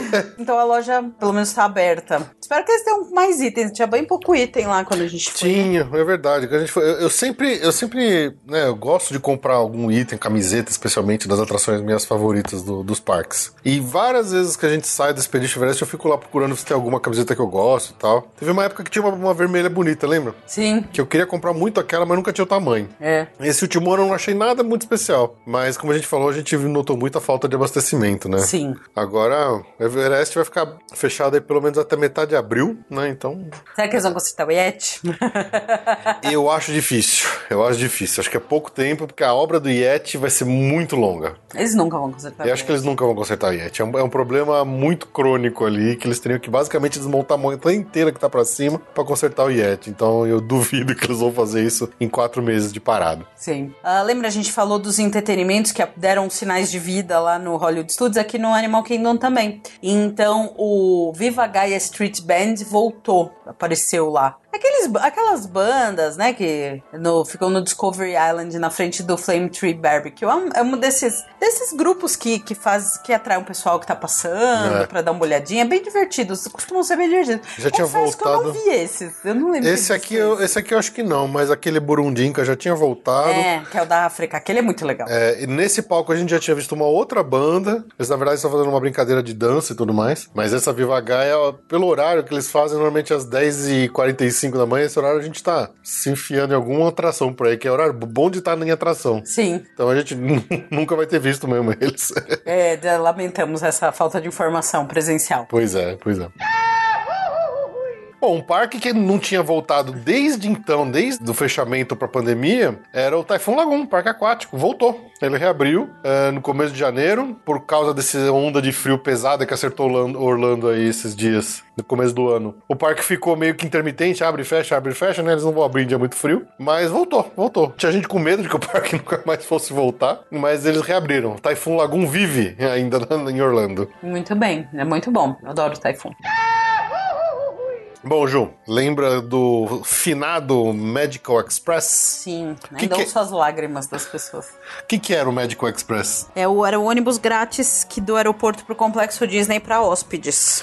Pois é, então uma das muitas obras de Bob Chapek na sua Gestão. gestão foi encerrar o Medical Express. No final do ano passado a gente deu essa notícia já. E desde o dia 1 de janeiro desse ano, 2022, o Medical Express já não existe mais. Então, se você quiser pegar um meio de transporte do aeroporto para os hotéis da Disney que não seja um carro alugado, por exemplo, ou um, um táxi ou um Uber, você pode agora contratar os serviços da Mears Connect, que é o serviço pago que está substituindo o antigo e gratuito Medical Express. A gente já viu isso acontecer antes, né? Já. De É, Disney? Plus chegando no lugar do Fast Pass, agora é o Mears Connect chegando no lugar do Medical Express. E como esse serviço antigamente, né, para quem curtia ficar em hotel Disney, que nem alugava carro, que ficava basicamente só dentro do complexo mesmo, usando os transportes gratuitos da Disney, era um, era um meio de transporte bem querido aí das pessoas que usavam esse, esse método de viagem, né, para Orlando. Esse Mears Connect, ele você contrata ele no próprio site. Você entra no site mearsconnect.com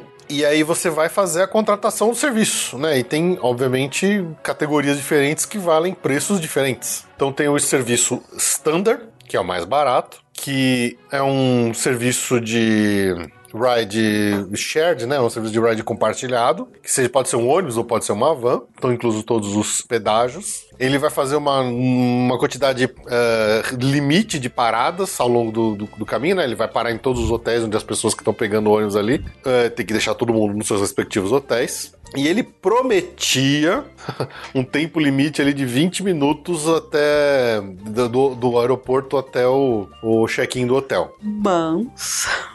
E tem o serviço expresso, que é um serviço direto, ou seja, você não vai compartilhar ele com outras pessoas e você tá garantido que você vai ser o primeiro a parar. né? Então, se você paga o serviço expresso, eh, você não vai ficar esperando e fazendo outras paradas no meio do caminho. Os preços. O serviço standard custa one way, né? Uma, um- uma ida, 16 dólares por adulto e 13,50 por criança até 9 anos Entre 3 e 9, né? entre 3 e 9 e o round trip, né, a viagem de ida e volta, são 32 dólares por adulto ou 27 por criança entre 3 e 9. Quer dizer, não tem nenhum desconto. Não tem nenhum desconto. Basicamente você paga duas vezes o preço. É.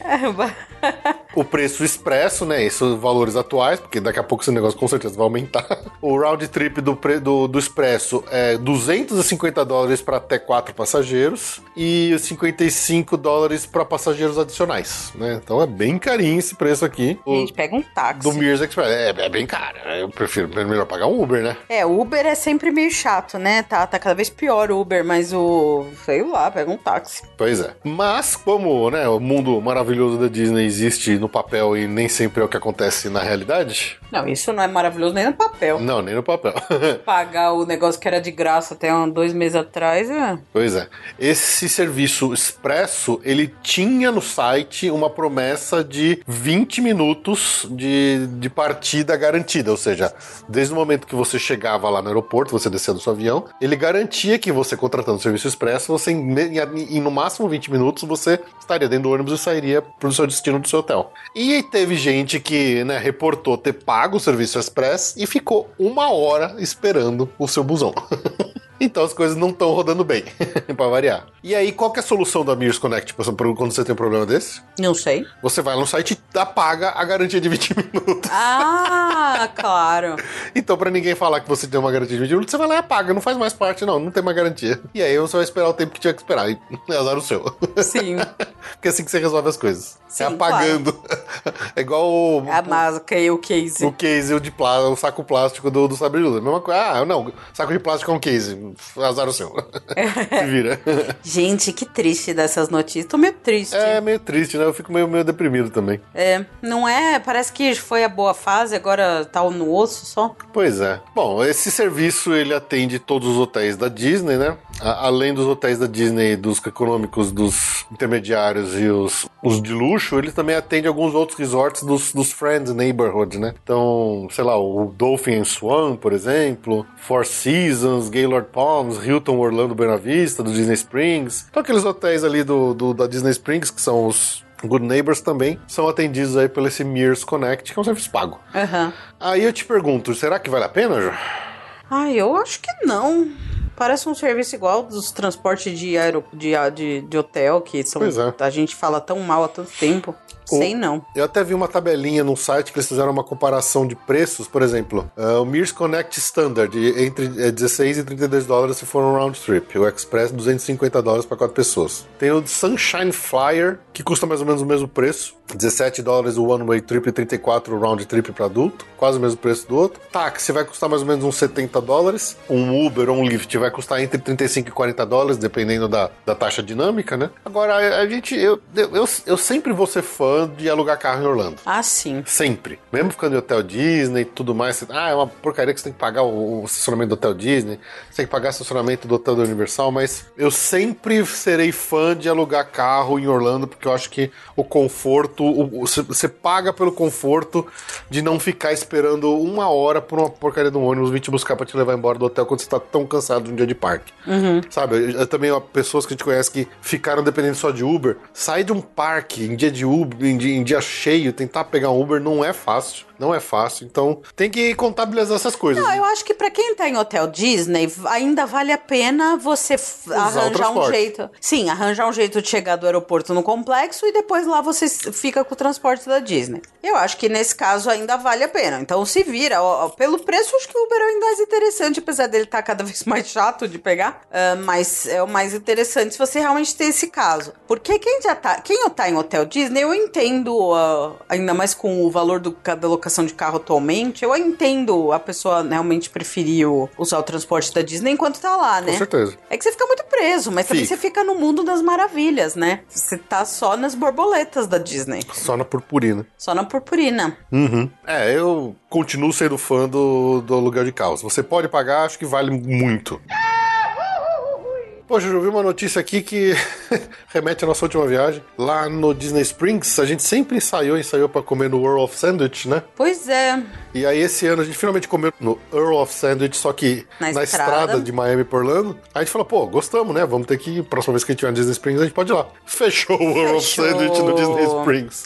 Poxa, Tem vários por lá. Deve ter Tem. nos outlets, deve ter. Ah, com certeza. Além do, do World of Sandwich, também fechou o Sugar Book, outra lojinha. Mas assim, a gente não costuma falar tanto dessas lojas, porque o Disney Springs acho que tem tanta loja que abre e fecha o tempo todo. É que nesse caso foi específico que a gente, né, o, o World of Sandwich é, um- é uma loja que a gente sempre quis conhecer. Quando finalmente conhecemos e gostamos, ela foi embora do Ela Disney foi Springs. foi demos azar, Como sempre. como sempre. A gente torce pro time errado no Super Bowl. ah, sempre. Gente- É isso, é a vida. É. É a vida. Rapidinho falando do Disney Cruise Line. Disney anunciou para 2023, pela primeira vez, um Pixar Day at Sea. né? A gente já sabia que esse- esses cruzeiros da Disney faziam o Star Wars Day at Sea, o Marvel Day at Sea, tinha até cruzeiro de Halloween, também coisa do tipo. Agora, pela primeira vez, eles estão fazendo o Pixar Day at Sea ah, a partir de 2023. Então, o que, que é? Você vai, você vai reservar o cruzeiro que tem isso, e aí durante a sua, sua viagem você vai encontrar com personagens, vai ter eventos específicos dos personagens da Pixar, Toy Story, incríveis, monstros eh, e tudo mais. Você vai ficar cruzando com eles a viagem inteira no mesmo navio em vários lugares. Tem, além dos encontros, tem ah, ah, entretenimento imersivo, tem refeições com os personagens. Então é isso. Você é muito fã da Pixar e quer fazer um cruzeiro da Disney, de repente 2023 aí é o ano para você fazer um Pixar Day at Sea. Mas a pandemia tem sido, se a pandemia não ter sido boa para hotéis e outras coisas mais do turismo, para cruzeiro tá bem ruim, né, Ju? Sim, é, o cruzeiro é o mais instável e é o mais sensível. É, a, é, a- é o serviço de viagem que tá mais instável. Com certeza. Uma pena. O, o- mar está agitado. É, o problema é, é o é isolamento, né? Exato. Se bem que agora a gente nem sabe pra onde vai, né? A gente tá vendo a Europa ir pra outro lado já de lidar com a, a Covid de forma, né, mais branda. E vamos ver quando que Estados Unidos entra nisso, as fronteiras entram nesse esquema. Vamos lá. É. Bom, só sei que a viagem inaugural do novo navio do Disney Cruise Ship, que era o Disney Wish, estava marcada aí para meio de junho e por causa de tudo que está acontecendo eles adiaram. Então vai, vai demorar um pouquinho mais para estrear. Acho que eles adiaram em mais de um mês aí a viagem inaugural do navio. É, ela aconteceria no começo de junho, agora ela foi lá pro meio de julho, né? Então vamos ver se eles não Vamos ver atrasam se de novo. vai, né? Vamos ver se vai, né? Esse Vamos aqui ver é o se lance. vai. Esse aqui é o lance de cruzeiro. Vamos ver se ele vai É, sair. tudo que é cruzeiro tá em tá um hold. Tá mesmo, tá complicado. Bom, se a gente já não falou mal o suficiente da Disney, já a gente vai entrar no outro blocão aqui, meio de continuar falando mal da Disney. Meu Deus do Tá céu, eu tô, eu tô meio deprimida com essas notícias aqui. Tá ruim, né? Tá meio chato isso. Nossa, imagina o dia que o Chape for mandado embora e a gente. Nossa, a gente tem que fazer um festança nesse. Nossa, soltar rojão. Soltar rojão. Bum! o the, the Dark Ages. Dark Age, é, o, é o- é o Dark Ages 2 da Disney. Não, a tá sensação é que a gente tá vendo Dark Ages mesmo. Com certeza. Bom, mas assim, muitas decisões que a Disney tem tomado ultimamente não estão agradando em nada os fãs de um modo geral, né, da Disney. Então, por exemplo, o famigerado Park Pass System, que é algo que beneficia a Disney, mas não beneficia os visitantes, porque é uma coisa muito chata de fazer, que nós esperávamos que conforme a pandemia fosse reduzindo, fosse diminuindo, isso eventualmente poderia ser retirado, mas a Disney adorou essa porcaria desse sistema. Então você pode ter certeza que nós vamos ver esse Park Pass System persistindo por muitos anos, mesmo depois que a pandemia for encerrada, né? For, oficialmente dada como fim, não, não é mais pandemia. E é isso, é uma coisa mais que a gente, pra quem já, já foi ou, ou tá, tá indo nos próximos dias aí, já sabe que tem que fazer e vai ter que continuar fazendo por anos a fio aí mesmo depois que a pandemia acabar. É uma, é uma porcaria esses negócios, mas é, é- é uma prática anti- anti-guest, anti-facilidade do usuário. A gente brinca que tem que ser mestrando em Disney hoje em dia pra ir nos parques e esse é um tipo de coisa que só reforça ainda mais esse tipo de estigma, né, João? Sim. Mas a porcaria do Disney Plus, do Disney Disney Plus, agora eles estão expandindo algumas coisas mais que antes não tinha. Então, por exemplo, é, o sistema pago de fura-fila da Disney, que é o Disney Genie Plus, agora também inclui alguns encontros com personagens. Então eles colocaram Lightning Lane onde, onde não tinha antes. Por exemplo, na Cinderela, lá no Princess Fairtale Hall, a Princesa Tiana, o Mickey lá no Town Square, que é o Mickey mais tradicional de visitar lá no Magic Kingdom, o Olaf, por exemplo, no Hollywood Studios. É, quando, na época do Fast Pass, esses, esses encontros já tinham Fast Pass, mas obviamente não eram pagos. Sim. E agora no Disney Genie Plus, é, eles, eles incluíram o que não tinha até então, né? Quando o sistema foi lançado, não tinha Lightning Lane pago para encontro com personagens, mas agora tem. Então, mais um jeito de você fazer valer seu dinheiro. E esse negócio do Disney Genie Plus é algo que eu e a Ju a gente meio que pensou quando a gente estava lá. E eu tenho visto muitos relatos de, de pessoas preocupadas que a Disney estaria inflando os tempos de fila reportados no sistema e na, na entrada para meio que obrigar as pessoas a comprarem o Disney Genie Plus. O que, que você acha, Ju? Você acha que eles estavam fazendo isso ou não? Não sei. Eu sei. Não sei, eu tô perguntando. Isso foi algo que a gente conversou nossa- durante a viagem. A gente falou, pô, acho que os caras estão dando uma, uma exagerada no tempo Nossa, de minha fila. memória tá ruim. Não tô lembrando, assim, de algo muito... O que eu mais lembro, na verdade, foi na Universal. Ah, aquele último Hagrid que falava 95 era 40. Mas eu não lembro. Você achou muito isso? Eu lembro de algumas situações que. Eu, na verdade, eu lembro dos dois casos. Eu acho que ali não é nem questão de. Sempre teve. Piorou. Sempre teve. Porque aí que tá. Eu acho que é, o que tinha. Sempre teve uma estimativa de fila e num, a margem sempre variou um pouco. Não, não é, eu não sei. Eu não sei se é algo recente de propósito.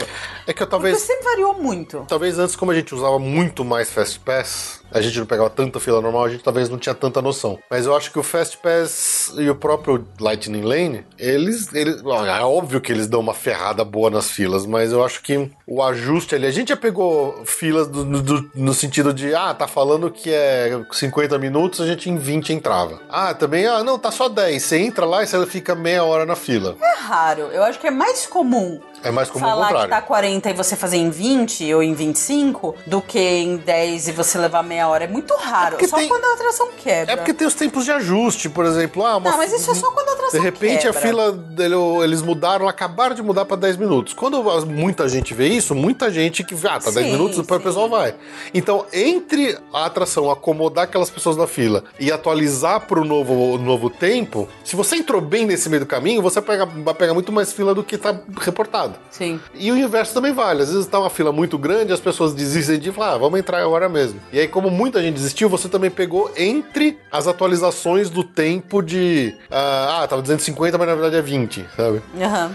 Eu acho que tem erro pros dois lados, e, e eu lembro de durante a nossa viagem a gente até comentou que poderia, eles poderiam estar fazendo isso, mas eu, eu não senti na real isso. Também não. Eu não sei se esses, essas reportagens, essas pessoas falando online, também não é um pouco de má vontade por causa do sistema pago. Eu acho que o sistema pago te dá má vontade com as coisas, sempre você tentar enxergar com, de um, com um olhar mais enviesado, achando sempre do lado errado das coisas, sabe? Sim. Aí você fala, ah, pô, o sistema é pago, os caras estão querendo me forçar a usar o sistema pago, os caras estão esticando a fila. Você pode até de repente entrar numa outra que você entrou mais rápido e não percebeu, mas você não registra aquela informação, você só registra quando é pro lado errado, que é o que você quer ficar bravo, o que você quer falar mal, sabe? Sim. Eu acho que tem de tudo. É, Eu tenho, eu tenho lido bastante de gente falando disso na internet, falando, ah, os caras estão aumentando o tempo de propósito pra me fazer comprar Fast Pass.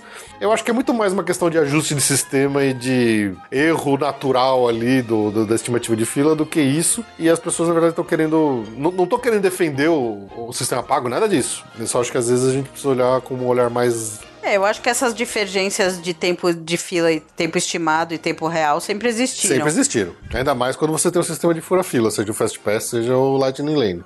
Eles estragam bastante a previsão e bagunçam bastante Sim, as coisas. sim. Mas não só isso, outra coisa que a gente também notou, além da, da reclamação da falta de manutenção geral do parque, eu ouvi muita gente online reclamando da qualidade de produtos e merchandising da Disney que também deu uma caída. E aí quando você vê umas fotos dos produtos meio mal pintados, meio mal acabados. Então não só a gente reclamou da- do abastecimento ruim de produto, mas também a- o- os que estão chegando estão com qualidade lá embaixo. Nossa. Então, assim, é, é- é muita coisa que tem acontecido que tá gerando um- um- uma revolta meio que geral nas internet aí da vida, de gente reclamando de coisas que nunca se reclamou antes, né? Gente re- americano reclamando que a experiência da Disney tá muito cara. Imagina pra nós. Pra, imagina pra nós, exatamente. É um monte de gente reclamando: nossa, eu já fui tantos anos, eu vou pra Disney sempre, eu não volto mais, porque a minha experiência foi horrível, eu achei tudo muito caro. Os caras estão querendo fazer um paywall, eles estão me, me barrando na base do preço das coisas. É, gente fazendo é, verdadeiras cartas abertas pra Disney reclamando da experiência ruim. Muito o que a gente falou, eu e a Ju, a gente sentiu bastante que a nossa experiência dessa última vez foi bem abaixo dos anos anteriores, né, João? Sim, com certeza. E eu tenho visto muitos relatos de gente falando a mesma coisa. Ma- Mesma coisa. É, não só pelo ódio geral sobre o Disney Genie, né? Sistema pago, que realmente eu não vi ninguém falar bem desse negócio porcaria. Eu só vi as pessoas no começo, especialmente blogueirinho, falando bem, porque acho que não queria perder o, o Media Pass, né? Mas não vejo ninguém falando bem desse, desse negócio, sabe? Mesmo o nosso relato, foi, a gente usou, a gente pagou, é, mas mesmo assim é uma experiência estressante, porque você tá pagando, você se sente que tem que usar o negócio bem. É chato, sabe? É chato. E uma outra reclamação geral que a gente tem ouvido bastante é o pessoal reclamando dos cast members, algo que nós sempre falamos tão bem, nós sempre valorizamos tanto, dizendo que os cast members da Disney realmente eram algo especial, algo de diferente, que os parques Disney sempre ofereceram. Algo que a gente também notou e o pessoal reclamando, falando assim: Meu, eu, eu ouvi cast member falando assim: Ó, se vira, eu não ligo, sabe? Eu, ouvindo reclamações de coisas de, de, de guests, o cast member simplesmente falou assim: Meu, tô nem aí pra você, vai, se vira aí, vai, vai, vai encher o saco de outro. E aí saiu uma notícia, eu achei até estranha, porque veio de um site que é um dos, um dos sites que mais bate na Disney ultimamente, que eu acompanho, que é o WDWNT, é, eles falando que muitos shareholders, né, muitos acionistas da Disney estavam planejando não votar na reeleição do Chapa que vai acontecer agora em 9 de março. O pessoal falando que tá do mundo, todo mundo infeliz, que não tá gostando, que não tá é, satisfeito com a forma que ele tá levando os parques e a Disney como um todo. Não só dos parques, mas até a parte do Disney Plus, que não teve um grande aumento de número de assinantes como se esperava e tal. Eu, eu vi essa notícia e achei muito estranho, porque no dia seguinte saiu o report de ganhos da Disney do, do, do Q1, né? Do primeiro quarto do ano. E foi um estouro. A Disney fez muito dinheiro. Pay me what you. Don't act like you forgot. Bitch, better have my money. Mas fez muito dinheiro. A ponto das ações da Disney começarem a subir rapidamente por causa dos- do, resultado positivo que a Disney teve no Q1 de 2022. Eles falaram assim, eles tiveram lucros excedendo as expectativas, assim, a coisa de mais de quase 12 milhões de novos inscritos no Disney Plus. Cara, eles ganharam muito dinheiro a ponto de eles disserem, dizerem que os, o- o- os Disney Parks tiveram o segundo melhor quarter, né, o segundo melhor trimestre de todos os tempos. Agora no Q1 de 2022, de tanto dinheiro que o parque fez. Mas nem acabou o Q1 ainda. Como é que pode ter esse resultado? Ainda estamos no meio de fevereiro. Não, mas deve ser ano fiscal. O ano fiscal deve ter começado Ah, em, tá. sete- em setembro, imagina. Em- na verdade, deve ter começado em outubro e acaba em janeiro. né? Tá. É, normalmente ano fiscal começa de, é de, Ah, tá. é de outubro a setembro. Ah, eu sou de humanas. É, exatamente. Ok. E falou que os, os guests aumentaram os seus gastos per capita em mais de 40% nos parques nos últimos meses. É lógico, tá 40% mais caro. Exatamente. Chega ao ponto do, do nosso careca rodeado, Bob Chapek, falar que até 50% dos hóspedes estão comprando Disney Genie Plus. Nossa. Então é muita gente dando dinheiro pra furar fila. Esse negócio tá fazendo muito dinheiro. Mesmo com, com o mau abastecimento, os caras estão comprando produto. E aí, aquela notícia lá do acionista dizendo que não ia votar no cara. Cara, acionista com dinheiro no bolso é, É, acionista feliz. Claro. Eles nunca vão tirar o careca de lá, sabe? Por quê? Porque todo mundo, eu, você, a Ju, todos nós que gostamos dessa porcaria da Disney, a gente que financia essa bagaça. Enquanto esses caras estão enchendo o, o bolso de dinheiro, o careca não vai sair, gente. pode falar, pode dizer, o cara é horrível, não sei o quê. Meu, eles estão fazendo dinheiro. Acionista gosta de dinheiro no bolso. Acionista gosta de ver a ação subindo. E acionista não vai votar contra o cara que tá dando dinheiro pra eles. E aí, o que que isso acontece aí? Hoje mesmo eu vi uma notícia que o Bob Chapek falou, já deu uma e falou: olha, a gente ainda deve ter um aumento de preço aí porque tem coisa que tá fora do. que tem que ser reajustada. Então, os caras vão aumentar preço ainda mais de coisas. Inacreditável, mano. Aí ele falou: Nossa, nós tivemos um ótimo Q1 aqui de 2022 e tal. Aí como é que ele falou aqui, ó? É, eu acho que isso aí nos deu o ímpeto de aumentar ainda o, o preço e o, e o valor da relação que nós temos cada vez melhor com nossos. Cara, ele- eles estão vendo que quanto mais eles aumentam, as pessoas continuam comprando e eles, eles se sentem invencíveis. Eles inventam o sistema pago, eles tiram o ônibus, o sistema é pago, eles tiram o Fast Pass, tiram o sistema pago. As pessoas continuam gastando dinheiro e isso dá mais dinheiro pra eles, eles vão continuar fazendo isso, sabe? O, o lance de votar com a carteira é isso. As pessoas estão votando com a carteira e estão confirmando que a Disney tá no caminho certo, cobrando tudo pra todo mundo. Só que nós, brasileiros pobrinhos, a gente se ferra ainda mais por causa da porra do câmbio. A gente sempre sai pior nessa história Claro. né? Então, assim, por mais que a gente reclame, fale que tá ruim, fala que tá faltando manutenção, que não é a mesma experiência, que não sei o que, que cast member e tal, não importa o quanto a gente reclame. Enquanto tiver entrando dinheiro na Disney, eles não vão mudar o modo deles de fazer as coisas. Essa é a, é a triste e cruel realidade que a gente tem que. Falar assim, ah, a gente quer ir pra Disney? Quer. Então. Então aceita. Engole o choro e paga. E é o que tem lá, sabe? É, é uma porcaria isso? É, mas é, é o que tem pra hoje. É, a gente teria que. É o que eu falei, não pagar, vamos bater o pé, não vamos comprar o Disney Genie. Mas você já tá lá, você já gastou uma fortuna, você fala assim, pô, eu quero ter um dia bom. É, O nosso dia lá no Hollywood Studios sem Disney Genie Plus foi muito complicado. foi pesado.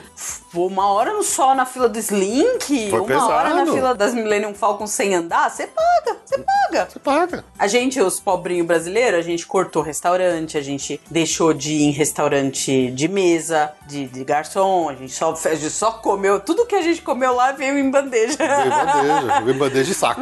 Veio em bandeja de saco. Mas assim, fomos e pagamos Disney Genie, porque ele mudava drasticamente a experiência da viagem. Então é, é complicado.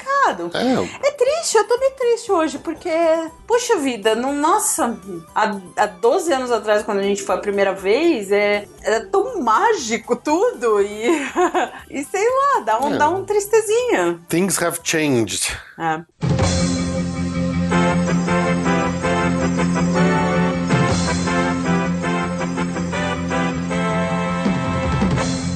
Notícia de última hora. Estava editando esse podcast quando saiu essa notícia. A partir do dia 25 de fevereiro, os preços dos ingressos da Disney aqui no Brasil vão subir. Então, o que a gente falou que tava subindo o preço, tá tudo mais caro e tudo mais, vai ficar mais ainda, tá? Então, se você está planejando uma viagem para Disney e quiser aproveitar para comprar o ingresso antes da subida de preço, até dia 24 de fevereiro aí pode contar com a gente, seja entrando em contato direto com a Ju aqui na Via Mundo Travel ou comprando direto pelo nosso site lá pelo link do nosso parceiro na nossa loja virtual, beleza?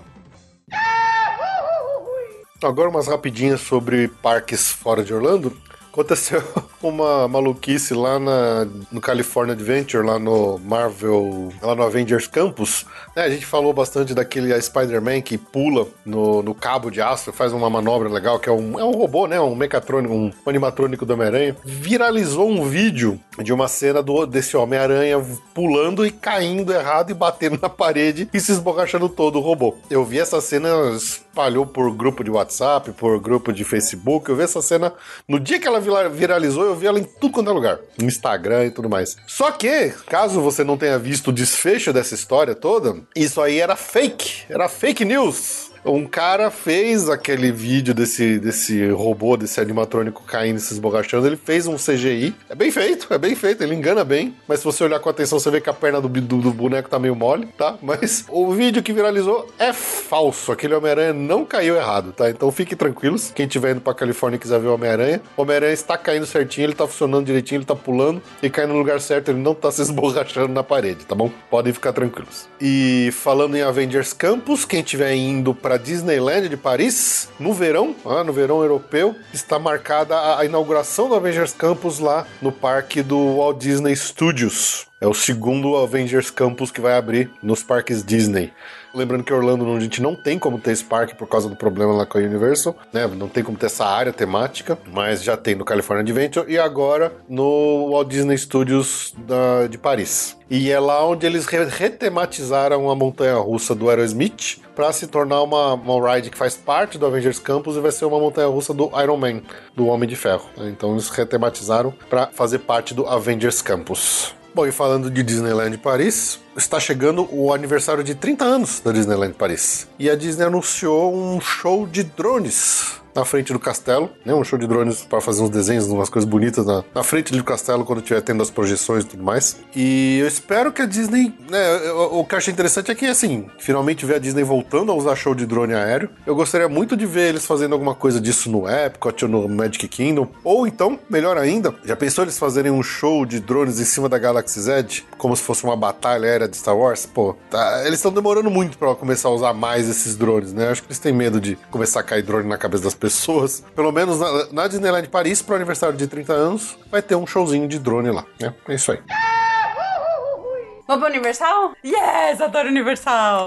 A gente tá super de bem da Universal. Acabou a, acabou a parte. Ai, eu fiquei deprimida. Deprimente. Não, tá muito. É muita coisa. Eu não, eu não. Sério mesmo, assim. Pode. A gente fala brincando e dá risada da nossa desgraça, mas assim, a Disney é tão importante pra gente e é meio. É muito É ruim, né? con- constatar que a coisa não tá indo bem. Não, assim, dentro de todos os problemas que a gente teve pra gravar esse episódio, que a gente já falou até no começo do episódio, quando eu tava montando a pauta, eu pensei a mesma coisa. Falei, cara, pô, só, só vai falar coisa ruim, sabe? Poxa, me dá umas notícias boas, umas coisas interessantes pra falar. Difícil, né?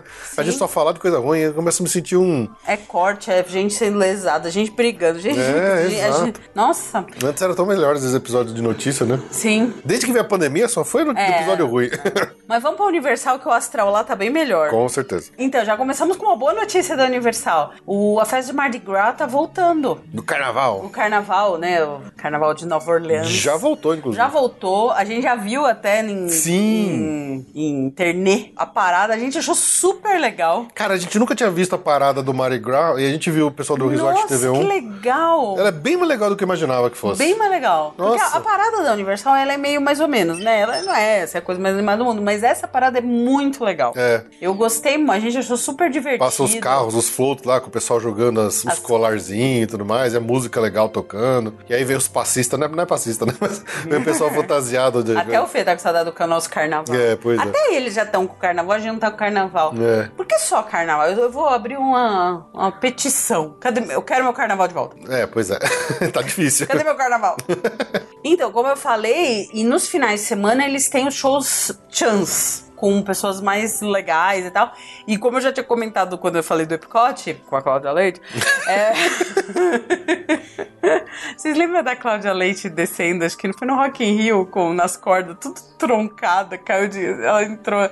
Era pra ser uma entrada maravilhosa. Ela entrou No toda Rock Rio troncha. na, na abertura da Copa? Ah, eu não lembro. Ela vinha voando e deu tudo errado. pra mim, é a cara da coisa.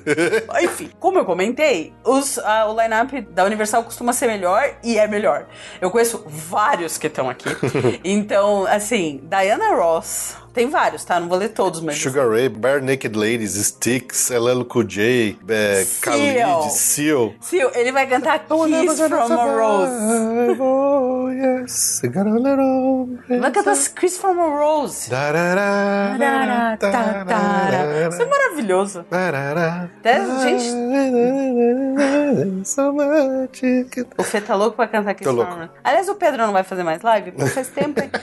Esse final de pandemia, o pessoal deixou de fazer. Deixou. Ainda me deixou, né? Ó, tem Jason Derulo, Jimmy Allen, Khalid, Seal, bom, Seal, Gavin DeGraw. Então tem bastante galera interessante aqui nesses, Sim. nesses shows. Pô, Diana Ross. Diana Ross, pô. A Diana Ross. Classicaço. Isso aí é pra show em Vegas. É. É maravilhoso. Então, assim, como sempre, o Universal dando um upgrade no, no line-up Dos shows. dos shows pro Mardi Gras. O- a Universal é só nos finais de semana, né? Só. Depende da semana, tem sábado. E tem- ah, tem segu- Fridays Tem aqui, né? Friday e tem Sundays. É, então, eu- precisa olhar o dia que você vai. Isso. Bom, também tem comidinhas, né? As comida cajun, outra coisa do tipo. Bom, conforme a gente até anunciou no último episódio do- de notícias que o Shrek 4D no Universal ia morrer, ele morreu. É, olha, só boa noite. Universal. Univer, ah, Universal, amo muito. Primeiro, tem o melhor tweet do Twitter da- da- do- dos parques. Segundo, agora eles fecharam o Shrek.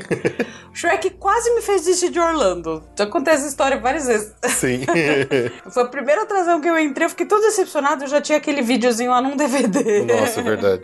Bom, mas o Shrek está fechou oficialmente, já tem até tapumes em volta dele. E é, antes até deles colocarem os tapumes, a Universal postou um videozinho enigmático onde mostrava assim no fundo o Shrek uma cebola, ele tirava a cebola e colocava uma banana no lugar. Nossa, muito enigmático. enigmático. Ninguém nunca pensou o que poderia significar isso. E aí, nos próprios tapumes em volta do Shrek, eles encheram de adesivo dos Minions. Então, assim, apesar deles não falarem exatamente o que vai ser, tá bem claro que eles, né, tirando to- todos os rumores que a gente tinha ouvido, que eles vão colocar uma outra atração dos Minions e vai ficar uma mini área de Minions ali, uma uma atração de frente pra outra. Já tem até rumor dizendo que o rumor mais forte diz que vai ser uma, uma Villain Con, né, que é, é aquela convenção de vilões que tem no primeiro filme dos Minions, e que essa atração vai ser alguma coisa do tipo uma, es- uma esteira que levaria a gente através da- da- das várias os stands e até tem gente dizendo que vai ter uma arminha que a gente vai dar tiro nas coisas. Então, assim, que vai ser de Minion, ok, tá confirmado exatamente o que vai ser, a gente não sabe ainda, Nem quando. nem quando, não tem data, mas tchau pro Shrek e olá para mais Minions. Minions. Mas, apesar da atração do Shrek ter ido embora, aquele meet and greet que tinha com o Donkey, né, o burro, A Fiona. a Fiona e o Shrek, aqueles mantiveram. E no melhor estilo possível Universal, o Donkey deu um show nos últimos meses aí, fazendo coisas que também viralizaram na internet. E. E, por exemplo, teve um vídeo que o, o- passa um cara hum, no Universal usando uma roupa da Disney, camiseta da Disney, coisa da Disney. E infelizmente o vídeo, quando eu fui ver, ele, ele não tinha som. Eu sou, eu sou meio velho, sou meio burro, e eu não sabia usar o, o TikTok pra ver o vídeo que o cara postou. Ah, foi por isso que você tentou passar. É, é. Pensa uma pessoa velha. Eu tentei lá, eu instalei o TikTok pra tentar ver essa porcaria desse vídeo. Na hora que eu consegui ver o vídeo, tava sem som. Eu não entendia por que, que ele tava sem som. E eu não conseguia ouvir o que o, o Donkey falou. Atestar de velho. É, mas é muito engraçado que ele falava, ficava falando assim: Ah, não sei o que, a gente vem aqui, a gente se mata pra trazer entretenimento pra vocês, vir aqui fazer propaganda do outro parque que tá no final da rua. então ele deu uma chincalhada no, no guest que foi pra Universal vestindo roupa da Disney. E aí teve um outro dia que eles fizeram a mesma coisa, que alguém levou pra fila da, do Meet and Greet com o Donkey o famigerado balde do Figment. Ai, meu Deus. E aí ele também descasca pra cima do cara, assim, ah, mas, pô, você, realmente você gosta de pipoca mesmo?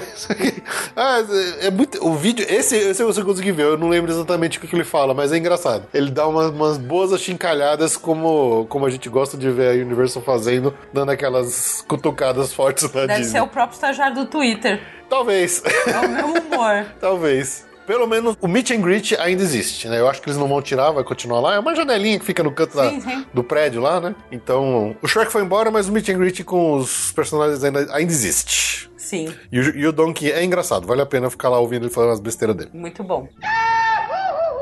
Outra coisa que tá voltando de entretenimento na Universal é o Super Hero Motorcade. Lembra quando você tá sempre ali esperando alguém no Hulk? Agora não que eu vou no Hulk. Mas quando, eu tava, ó, quando eu ficava esperando o Felipe, era atração. Ele separava a rua toda e vinha os, os super-heróis da Marvel Nas motocas. nas motocas. Você ficava vendo se era o Chris Evans e tal no Capitão América. Nunca era. Nunca vai ser. Nunca era o Chris Evans. Ah, mas eram uns bonitão, vai. Eram uns filezão lá. Não eram qualquer. Keep it in your pants, lady. Mas eu nem sabia que não tava tendo. Ah, desde, voltou. o, desde a pandemia eles não estavam fazendo mais. É, que assim, na- da Universal não movimenta tanto, mas esse dá um belo impacto, porque eles vêm com as motocas, Vai, faz uma barulheira. faz uma barulheira e eles fazem rodinha. É legal, é É legal. divertido. É legal. Eu só acho que a roupa que eles usam, os uniformes, são os uniformes meio carreta furacão, às vezes. Ah, não é não. Ah, se você compara o uniforme do Homem-Aranha daí com o do Homem-Aranha do, do Marvel do Avengers Campo, nossa, do Avengers Campos dá um pau nessa roupa do Homem-Aranha da, do Island. Aham. Eu sempre achei a, a roupa do Wolverine também meio frouxa, meio. não cai muito bem nele. Ah, mas depende do Wolverine. É, né? pode Tem um ser. Wolverine grandão que. Bom, apesar de ainda não ter voltado, pra alegria e deleite do Rafael Faustino, o Poseidon's Fury, que há um tempão tava com tapumes em volta dele, lá no Islands of Adventure, ele foi todo repintado, tá? Então. Quer dizer, não está sendo demolido. não, ele não está sendo demolido. Ele não está sendo demolido para dar lugar tá a outra vendo? coisa decente. da Magia não, Não. tá. Eles estão repintando, na verdade, tá, a fachada já tá toda renovada, toda repintada, tá até bem bonito de você olhar, porque afinal de contas a melhor coisa que serve o do filme é pra tirar foto Tira da foto, fachada. claro. Então eles estão dando um tapa na fachada. Muito bem. E tá bonito. tá bonito, tá bonito. Tá mais verde, menos cinza. É, então continuará existindo o Poseidon's Fear no Islands Adventure pelo Ah. próximo futuro aí. Pelo menos a médio e curto prazo.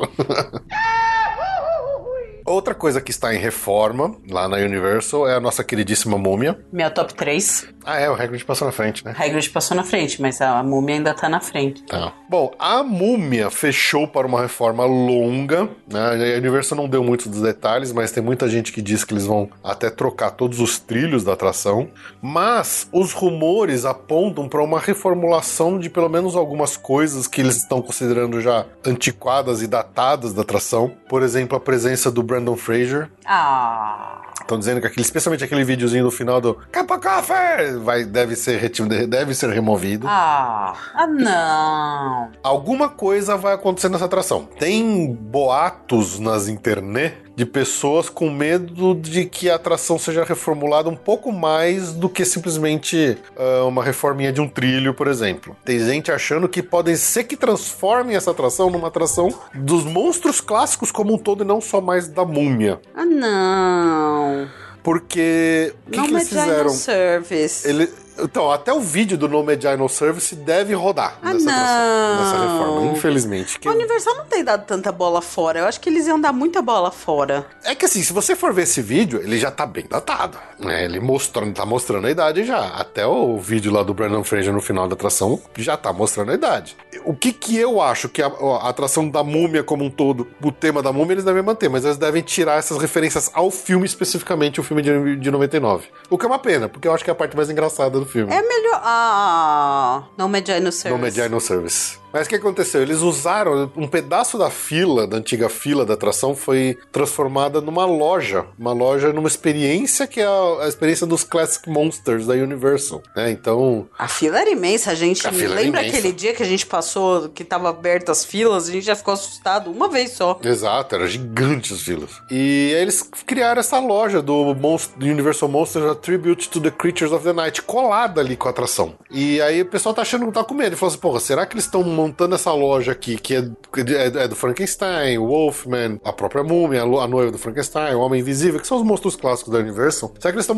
montando essa loja colada com a atração, pra quando eles reformarem, eles vão transformar a atração numa atração de todos os monstros clássicos e não só mais da múmia? Não sei. Porque assim, muita gente aposta ainda que uma das áreas temáticas do Epic Universe vai ser uma área dos monstros clássicos da, da Universal. O que eu acho super legal. Então eu acho estranho eles pegarem uma atração da múmia e retematizar ela inteira terem monstros clássicos, sendo que eles vão construir uma área inteira disso no outro parque. Eu acho que estão exagerando um pouco aqui nas coisas, mas eu acho que infelizmente a gente viu a última vez a, a- essa versão da múmia que tem os personagens e tem as, os elementos do filme de 1999, Brandon Fraser especialmente, No Medjay No Service. No Medina Service. Eu acho que esse a gente não vai ver mais, infelizmente. Get out of here, the curse is The real. curse is real. O Reggie. Red, coitadinho. o Brandon Fraser roubou o Medjay dele.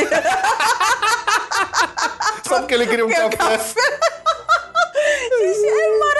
É maravilhoso. O Brandon Fraser é o responsável Pelo cara ter sido raptado e morto pela, pela múmia. múmia do Red, que é o coitado estagiário. Estagiário, Que ele assistente não de tava pau. conseguindo pegar um café. Isso, Gente, isso, é, isso, é, isso é arte. É arte. Isso é arte. Não pode Isso é acabar. storytelling. Isso é storytelling. Isso não pode acabar. Isso não pode acabar, mas eu acho que eu acho que eles, eles vão tirar esses elementos da atração, que é uma pena, é uma pena, é uma pena. Mas é invariável que aquele vídeo já mostrou a idade já, né? Então, sei lá. Outra atração que, assim como a múmia, também, toda vez que alguém para pra fazer alguma reforma, a galera fica com medo de que ela não vai abrir mais. Fica com medo ou esperançoso? Depende.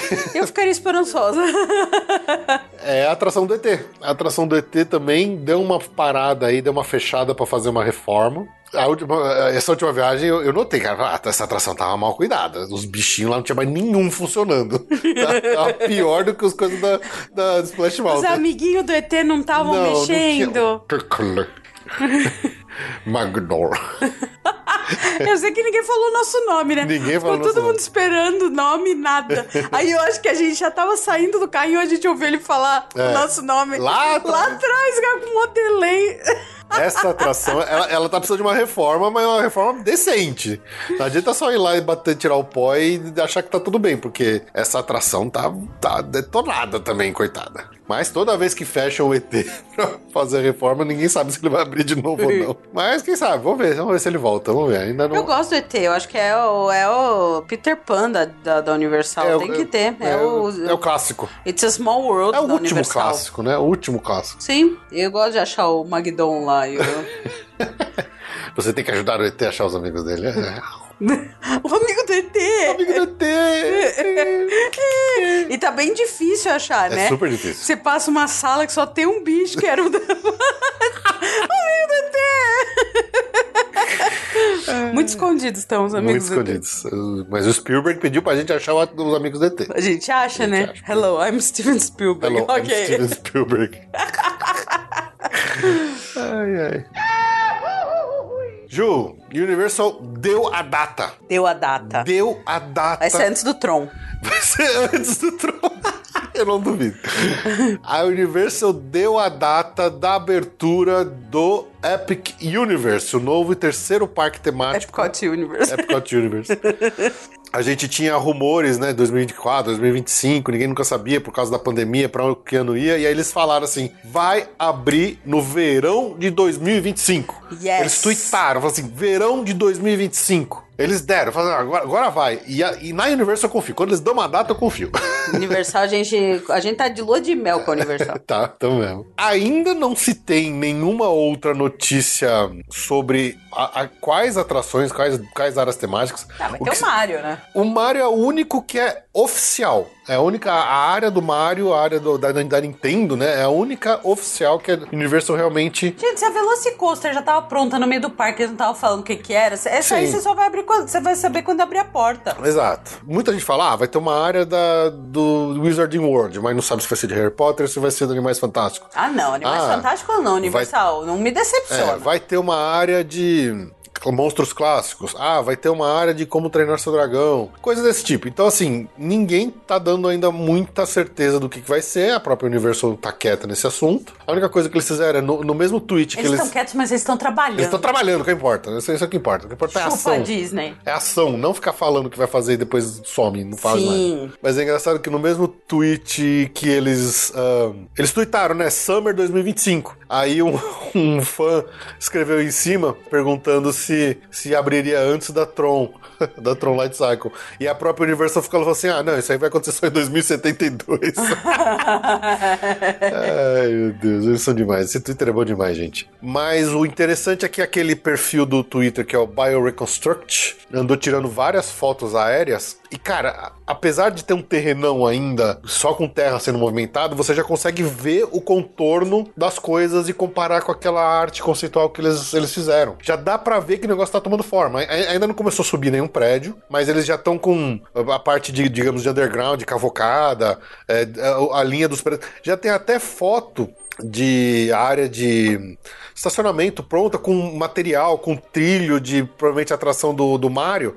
Né, eles devem ter construído duas ao mesmo tempo. Né, uma lá pra Califórnia que tá sendo construída e outra pra, pra Orlando. E eles já entregaram, já tem brinquedo entregue na área do que mal começou a ser construída ainda. Tá? Então realmente o negócio tá fazendo, tá acontecendo. Eles estão eles andando pra frente com essa, com essa obra aí. Depois que voltou da, da pandemia, eles vão seguindo em frente. Aí eles deram a data em 2025, então pode se programar aí, minha gente. Verão de 2025, teremos mais um parque em Orlando. Que incrível! Nossa, isso vai ser um evento, Vai. né? Gente precisa programar. A gente vai em 23 agora e vai em 25 A também. gente vai em 23? Ah, 23 tem que ir, né? Mas a gente vai estar pagando apartamento novo. a gente vai ter dinheiro pra fazer isso. Ainda mais se o Bob Chapa ficar aumentando na preço do Disney Plus. 23 é daqui a um ano. Vai ter que ir. É, Dá bom, vou começar, vou começar a juntar dinheiro agora pro Disney Plus já. Ah, sim. Disney Plus. Disney Plus.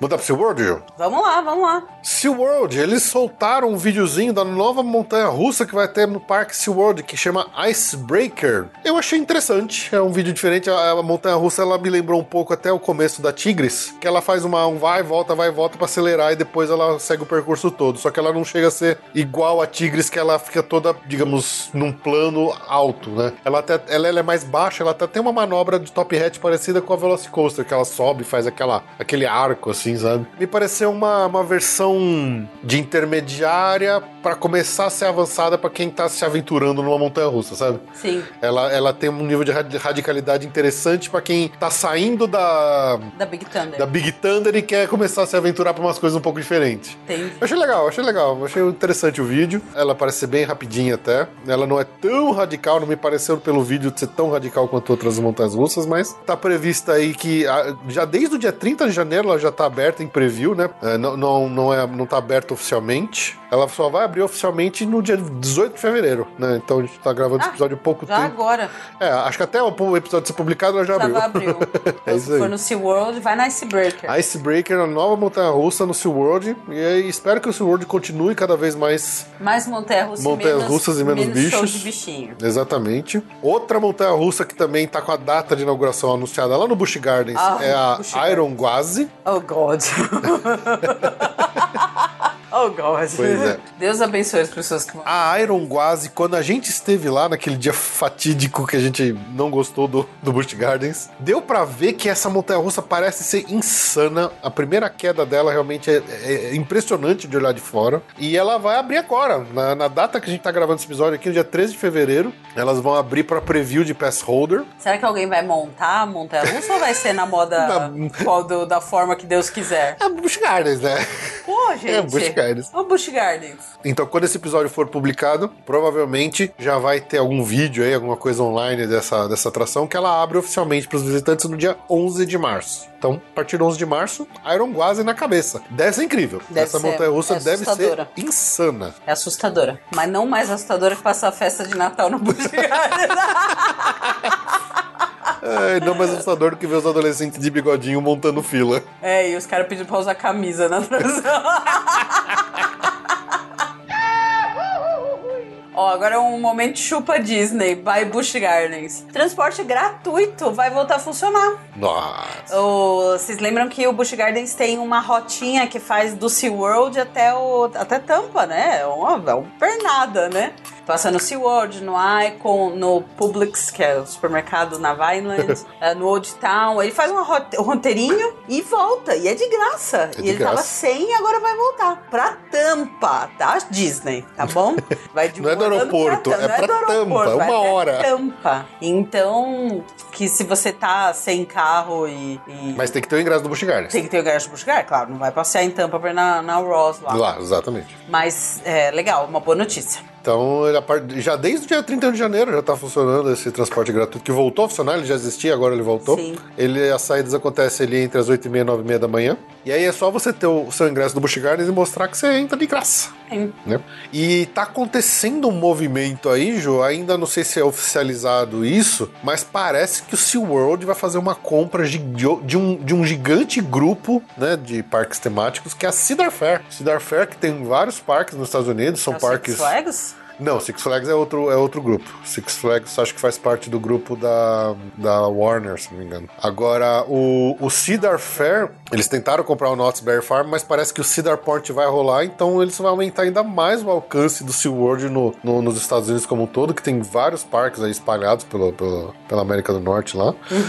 E é um, é um movimento interessante deles. Você vê que eles não estão parados, não. A gente acha que o SeaWorld tá meio morto, né? Olha, é o que eu falei lá do, do evento fatídico do Busch Gardens. Aquilo lá tava tudo menos flopado. Exatamente. Então, assim, a gente que acho que não tem a noção real Exato. do público, porque é um público diferente. É um público então, às vezes, é um diferente. público mais fiel. É um, é um ingresso mais barato, É um ingresso mais acesso barato. mais barato. Então, às vezes, eles já se resolvem Os caras têm financeiramente. desconto em comida e tudo mais. As Aí... propostas são diferentes. É bem às vezes, diferente. é- a gente é o público de Universal e Disney, mas às vezes eles se viram bem com o público deles. Uhum. E aí, eles expandindo, fazer essa compra da Cedar Fair, vai transformar o SeaWorld num grupo bem considerável de tamanho aí. Legal. Interessante, interessante, interessante. Bom, coisas aleatórias genéricas. Taller Slingshot, Bigger, não sei o que. É, coisas aleatórias e atrações roadside attractions de Orlando. Lá no Icon Park, a gente falou a última vez que tava para abrir aquelas duas atrações, tanto que a gente viu um pouco disso aí lá, quando a gente estávamos lá, que a gente viu eles quase terminando, mas não tava funcionando ainda, que vai ser a mais alta slingshot e o mais alta drop tower, né, a torre de elevador de Orlando vai estar lá no, no, no Icon Park. E essa- as estruturas são bem impressionantes. Você lembra que a gente via de longe, especialmente à noite, que ela fica toda iluminada do lado do Sim. Starflyer? Aque- Essa drop tower, gente, ela é monstruosa, ela é enorme, é alta pra cacete esse negócio. Então, assim, se você curte uma ameaça à sua vida, as duas novas atrações insanas do Icon Park, que é o Slingshot e o Drop Tower, que são os mais altos de Orlando, já estão abertos e funcionando, né? Então, Tudo bem. se você for, mande um vídeo pra nós, que a gente quer ver. Ah, sim, com certeza. E esse aqui, Ju? Ah, então, nas bizarrices de Orlando, o, a maior casa de pula-pula do mundo tá chegando em Orlando. A maior, você imagina os vômitos. Nos... Eu, tenho- eu acho que eu tenho um trauma que eu fui numa dessas e peguei uns vômitos. Nossa. E eu tenho horror à casa de pula e essas coisas que você. Nossa, mas vai ter lá. Vai ter lá, maior em Orlando. Chama The Big Bounce America 2022 Tour. Elas vão chegar Ele em deve Orlando com o largest cidade, bounce. É, eles devem rodar. É, muito engraçado. Vai Então, ficar em Kissimmee. Ele tem, ele tem o recorde do Guinness World do maior pula-pula. Ai, meu Deus do céu. Que... Eu acho que eu tenho um trauma de infância de ter encarado um vômito. en- entre os dias 25 e 27 de fevereiro. Se você Ah, é só um período. É só um periodinho, né? Mas é engraçado. Se você quiser ir no maior, no maior pula-pula, numa casa de pula-pula do Ai, mundo. toma cuidado nos cantos, tá, gente? É, é pra story. onde escorre o vômito. É, é, true story. True story. Ah, outra notícia é daquelas. É, Vai e volta. Vai e volta, não sei o quê. Aquela linha de trem rápido, né? Tá 70% pronta de Miami pra Orlando. E eles vão começar a testar aquele trem, sabe? É, O Bright de alta Line. É, Bright Line de alta velocidade. Quase um trem bala, né? Trem bala de Miami pra Orlando. Eles estão dizendo que vai estar disponível em 2026. Mas agora já tá com 70% e já Nossa, vai. 2026, que demora. Trem, Quem né? tá construindo isso? A Disney? É Disney. Então temos Quanto será que vai custar esse Ai, trem? nossa, eu não vou mais dar. Vamos não dar mais notícia desse maldito trem até ele abrir? Tá a bom. gente fica dando notícia, notícia. Faz há quantos anos que a gente tá Nossa, falando desse trem? tanto- E não tem notícia nenhuma. Tantos anos quando a gente tá falando do Tron. Ah, não, de Deus. Tá combinado, gente. Não vai mais falar do trem, deve ter uma data. Tá bom. Combinado. Bom, uma notícia que fazia tempo que a gente cobrava, que a gente achava que devia ter acontecido já faz um tempão, que isso aí estava defasado e atrasado há um tempão. É, oficialmente, o Brasil aumentou a cota de compras do exterior. Subiu de 500 para mil dólares. Aleluia, irmão. Aleluia, que demora para eles fazerem isso. Sim. Essa cota de 500 já estava muito defasada né, nos valores atuais, porque né, preços lá nos Estados Unidos subiram, tudo subiu, né? Tudo subiu. É, então esses 500 dólares já não dava dando pra muito mais coisa lá, não. Não. Comprar um laptop, computador, um videogame, Playstation, esquece, já tá tudo estourando a cota já. É. Lembrando que essa cota ela é pessoal intransferível, tem alguns itens que são considerados como itens de uso pessoal, né? Por exemplo, um celular, um relógio, uma câmera fotográfica, roupas e livros e coisas e calçados que sejam compatíveis com a viagem, todas essas coisas assim. Lembrando que sempre depende até um pouco do bom ou mau humor do fiscal, se ele vai te pegar ou não. Mas está aumentado oficialmente a cota de mil dólares, que equivale a algo em torno de 37 milhões de reais no câmbio atual. E é isso aí. Quem quiser fazer compra nos Estados Unidos agora pode voltar com mais tralha na mala. Muito bem. Desde que caiba na mala. Deixa cá, mamãe. Porque os- aumentaram a cota, mas o peso continua 23 quilos. Sim, você tem que investir em coisas mais caras. Tem coisas mais densas, é menor e mais caro. Diamantes. Vamos investir tudo em diamantes. É, em chapéus. Em chapéus.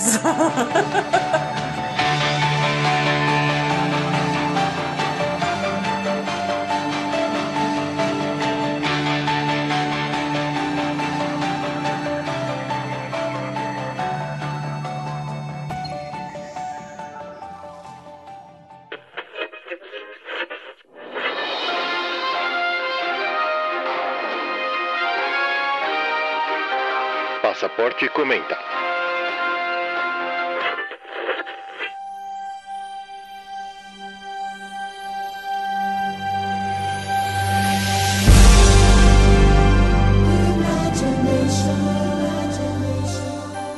Bom, Ju, nosso passaporte comenta rapidão aqui pra gente fechar esse episódio. É, eu queria te fazer uma pergunta. Ah, fazer todo um preâmbulo aqui, depois eu vou te fazer uma pergunta. Ah, meu Deus do céu. Quando a gente fazia episódios regularmente, decentemente, aqui no podcast, todo começo de ano, o primeiro episódio, a gente fazia um episódio de notícia falando de tudo que ia acontecer, as coisas que eu abria, as coisas novidades que estavam chegando, os rumores e tudo mais. As pessoas já se programarem ao longo do ano o que, que elas iam ter de novidade ou não nos parques. Para esse ano, a coisa tá meio devagar. Acho que é um dos piores anos, que desde que a gente começou a fazer o podcast, que tenha realmente novidades de peso pra gente falar, né? Então, o que que está vindo de verdade que a gente tem certeza que vai abrir agora em 2022 pro pessoal que estiver planejando suas próximas viagens aí? E note que eu vou falar muita coisa da Disney aqui que é basicamente retorno de coisas que já existiam, que estavam paradas e estão voltando. Certo. Então, o Festival Fantasy Parade vai voltar. Ô, legal. Magic Kingdom, dia 9 de março. O Mickey's Magical Friendship Fair vai voltar dia 25 de fevereiro, com aqueles showzinhos na frente do castelo. O Disney Adventure Friends Cavalcade volta desde o dia 11 de fevereiro. É, não tem a parada, mas tem a cavalgada, que é um, é um carro um pouco mais elaborado, né? Com personagens, especialmente aí Jungle Book, José Carioca, Zootopia, Coco e coisas do tipo. Ok. Lá na Frontierland vai ter o Frontierland Hoedown Happening. Vai retornar no Magic Kingdom. É um, tipo uma, uma dancinha, um- é quase um Quadrilha. flash mob. É, quadrilha. É quase um flash mob ali na frente da Frontierland. A bagaceira do Galactic Star Cruiser do Hotel de Star Wars abre no dia 1 de março. o Guardians of the Galaxy Cosmic Rewind abre no verão de 2022. Ok. Esse merece. Essa é a melhor coisa, acho que de todas da lista, Sim. é a, me- a coisa mais importante Sim. que vai acontecer esse ano na Disney. Sim, com é a certeza. abertura da atração dos Guardiões da Galáxia. Com certeza. Apesar de que notícias saíram ao longo dos últimos meses dizendo que essa atração teve muito corte de verba. Hum. Então, coisas que a gente talvez tivesse como animatrônicos e cenários reais, talvez tudo tenha virado tela ou adesivo, já que o Bob Chapek que é o dono da porra toda. O que Ele eu tenho um pouco o de adesivo. medo. Ele ama ama um adesivo, esse careca safado. Aí tem coisas como remodelação de quarto do Disney Vacation Club. Não é essa besteira. O Fantasmic. Volta esse ano Fantasmic no Hollywood Studios. Boa. A partir de, algum momento, a gente não sabe exatamente- quando. O show do Nemo, que fechou e vai voltar menor, também vai acontecer em algum momento. A gente não sabe exatamente com quanto ou o que, que Você vai disse acontecer. menor ou melhor? Menor. Ah, tá. Ok. A espetacular New Magic Band Plus, que é aquela mais um item pra você comprar, que agora acende e faz luzinha junto com o show. Em algum momento em 2022 isso aí vai, não, vai, vai estrear. Um negócio que anunciaram lá no Destination D23, como se fosse uma coisa maravilhosa, que eu achei uma baboseira sem tamanho, que os quartos de hotéis da Disney agora vai ter um assistente de voz da Alexa, um, um, um echo, né, da, da Alexa. Eu achei uma besteira, né, tudo bem. Eles, eles têm que anunciar alguma coisa, né? Sim. Não, tá fraco mesmo. de rumor, assim, de coisas outras que a gente sabe. Assim, o Epcot vai continuar em obra esse ano. A obra não vai parar, ou vai continuar tendo o Walcott. Eles estão construindo lá o, o, o Moana, Journey of Waters. Tem aquela estátua do Walt, que é o Dreamer's Point. Aquele Play Pavilion também também Ninguém mais falou nada. O Tron Light Cycle dificilmente abre esse ano. A, a retematização do Splash Mountain Não vai ser assim. não vai ser esse ano. E a gente tem a Universal fazendo muitas obras. Eles fecharam o Fear Factor Live, fecharam o, o Shrek, agora já, a gente já sabe que vai ter uma atração nova de Minion. Fazendo uma- fizeram uma Gente, reforma. mas eles estão fazendo um parque novo. O que, É, que mais sei. você quer? Eles estão fazendo uma. Eles fizeram uma reforma no, no Jurassic Park, do, no River Adventure, pra dar um tapa lá nele. Estão reformando a múmia. Eles estão trabalhando muita reforma e estão construindo um parque inteiro novo. Esse ano, em setembro, vai ter uma D23. E D23 é, uma, é um momento que a gente sabe que a Disney sempre usou pra fazer revelações bombásticas, anúncios bombásticos, né? Eles, eles falaram de Star Wars, falaram de Toy Story Land, eles sempre usam a D23 como palco pra tentar trazer uma notícia que vai deixar as pessoas empolgadas com o futuro dos parques. Com o que a gente tem visto acontecendo. A Universal deve monopolizar com a abertura do novo parque. Eles devem dar uma monopolizada nos próximos anos nas atenções do que, que vai ter de novidade lá. E, e fora o que a Disney já está fazendo, você vê que muita coisa que a gente falou é coisa que eles já estavam fazendo ou retorno de coisas que já existiam. Sim. E não tem nenhum rumor de nada novo. Não. Nada. A- Nada. A, Disney não tá mostrando nada de novo. Sim. Pra eles manterem de alguma forma o, o market share deles em Orlando, pra eles manterem a, a atenção e as pessoas interessadas em querer voltar e pra lá. O que que eles têm que fazer, na sua opinião, Juliane, especialista em, em Orlando? O que que a Disney tem que fazer nessa D23? O que que elas têm que anunciar pra ser um negócio falar assim, caramba, a Disney voltou? O que que você acha que eles têm que fazer? O quinto parque. O quinto parque. É a única coisa que. Gente, com a lotação que tá nesses parques, o que a gente precisa de um quinto parque. Concordo. A Universal tá fazendo o terceiro, o quarto, porque eles dizem que o Vulcano Bay é meio temático. É, é verdade. Então, assim, a Universal tá enorme. A Universal tá vai ter quase 75% dos parques da Disney quando abrir o Epic Universe. Então, assim, meu, o quinto parque. O que mais? É. Eles inventaram um hotel que tá sendo uma desgrameira. Eles inventaram, sabe? é- o que que tem? Os parques estão lotados. Lotados. Lotados. Então, o que que eles precisam fazer? O quinto parque. Não só aumentar preço, achei que eles vão falar, ah, vamos aumentar preço, vocês querem pagar mais pra gente, dá mais dinheiro. Acho que é isso que eles iam anunciar. É, não. não, isso faz. Isso eles não anunciam. Isso você Isso descobre anunciam. no, Exatamente. nas entrelinhas quando começa a agência de viagem receber um e-mail assim, dizendo os aumentos de preço. Aí você fica. Aí você comunica, não você na comunica. D23. Na Exatamente. D23 você fala as boas notícias. Se eles quiserem fazer algum bombástico, eu não imagino nada. Porque assim, já foi 50 anos. O que que era, tava muito aguardado? 50 anos. Que tá rolando ainda. Tá rolando, mas eu acho que por causa da pandemia perdeu A força. a força. Na verdade, Tão muita gente, os- muita gente eh, criticou de um modo geral a. Ok, tem algumas coisas que foram legais, mas assim, a, a comemoração como um todo foi muito criticada por ter sido bem abaixo do esperado, né? Claro, mas aí você também tem a pandemia na conta. Claro. Então, tem coisa que é a avareza do, deles, da, da, da Disney nova, tem coisa que é a pandemia. Ah, tem coisa que é falta de Imagineering decente, como por exemplo o, o Disney Enchantment, que foi abaixo do esperado para um show de- Exato. de 50 anos. Agora, por exemplo, há uns anos atrás, antes da pandemia, tive- teve as comemorações dos 20, que ficava o parque 24 horas. Pô, não teve isso, Nunca sabe? teve, é. no, nos 50 anos tinha que ter. Claro. O parque rodando à noite. Não fecha, Pô, a gente vai fechar por uma semana. Assim. Exato. Nossa, isso, isso seria muito legal. Então eu acho que. Eu acho que, assim. se- Se eles anunciassem uma coisa assim, ah, vamos ter uma nova parada noturna no Magic Kingdom, é o suficiente pra causar algum buzz ou meio que, ah, ok, isso não importa muito. Olha, eu sim, eu ainda não vi a Pain the Night. Pain the Night. Essa seria maravilhosa. Não, é lógico que tem coisas menores que você que seriam excelentes de ouvir. Com- vai arrumar o Yeti. É, vai ter a Pain the Night finalmente no Magic Kingdom. Vão voltar a ter os eventos eh, normais. É que também é uma volta, mas assim, tá todo mundo louco pra ter a festa de Halloween e de, de Natal. Então tem muitas coisas pequenas que seriam boas, óbvio. Mas, assim, pra eles, digamos, arrebentar a boca do balão, acho que só o Quinto Parque. Só que a única coisa que bateria de frente com, com por exemplo, que a Universal tá fazendo. Sim, a Universal tá fazendo o terceiro parque. Todo mundo tá encantado com a Nintendo World. Eu não sou muito dessa parte, mas até eu quero ir nessa, nessa Claro. área. Aquilo lá deve ser demais. Deve ser, deve ser fabuloso aquilo lá. Aquilo deve ser fabuloso. Então, assim, é isso. É isso. Eu tô em lua de mel com a Universal. Esse ano que eu coube nos Você, vê, você vê a Disney, você vê a Disney criando uma nova área temática em algum parque hoje? Sei lá, vamos- vamos supor que eles finalmente anunciem os novos países no Epcot. Ah, vai ter Grécia, vai ter Brasil, duvido, mas vai ter Espanha, sei lá. vai- Será que eles anunciam finalmente países novos no Epcot ou isso nunca vai acontecer? Ah, isso aí eu acho que não, não sei. Se, se tem alguma, algum parque que tem espaço ainda pra pensar em alguma coisa, é o Animal Kingdom. Eu acho que pra área dos Utopia, aquele, aquele centro lá de, de, de- da Pangani, acho que é muito caído aquilo lá. Acho que aquilo lá tem margem pra ser uma coisa mais legal. Mas não. É, E acho que Isotopia seria o, o- né, na, na medida. Mas sei lá, eu não. País no Epicote. O Epicote já é um parque de dia inteiro. Se você põe muito mais coisa no Epicote, você vai. Eu acho que é mais interessante pra Disney criar um outro parque que você tenha mais um dia do que você acha fazer as pessoas. É o problema do Magic Kingdom hoje, né? O Magic Kingdom é um parque de mais de um dia. Então você acaba indo. Só que eu, eu acho que é mais interessante pra eles terem mais um parque do que ter que aumentar um, mais um. por- Porque, né, o Hollywood Studios, a gente já também tá indo mais de, do- mais de um Sim. dia. Ah, sei lá, Fê, eu acho que eu acho que é o quinto parque.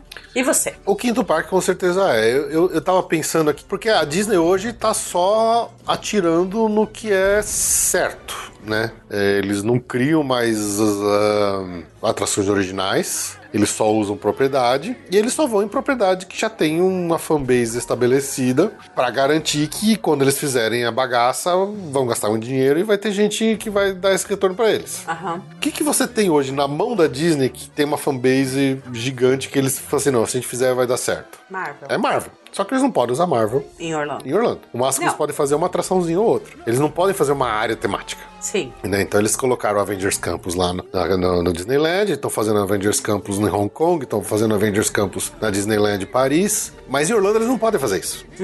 E, e seria pra mim, obviamente, uma, um Hollywood Studios, por exemplo, se tivesse espaço ali, deve ter, mas ah, vamos fazer mais uma área? Pô, faz uma área de Marvel.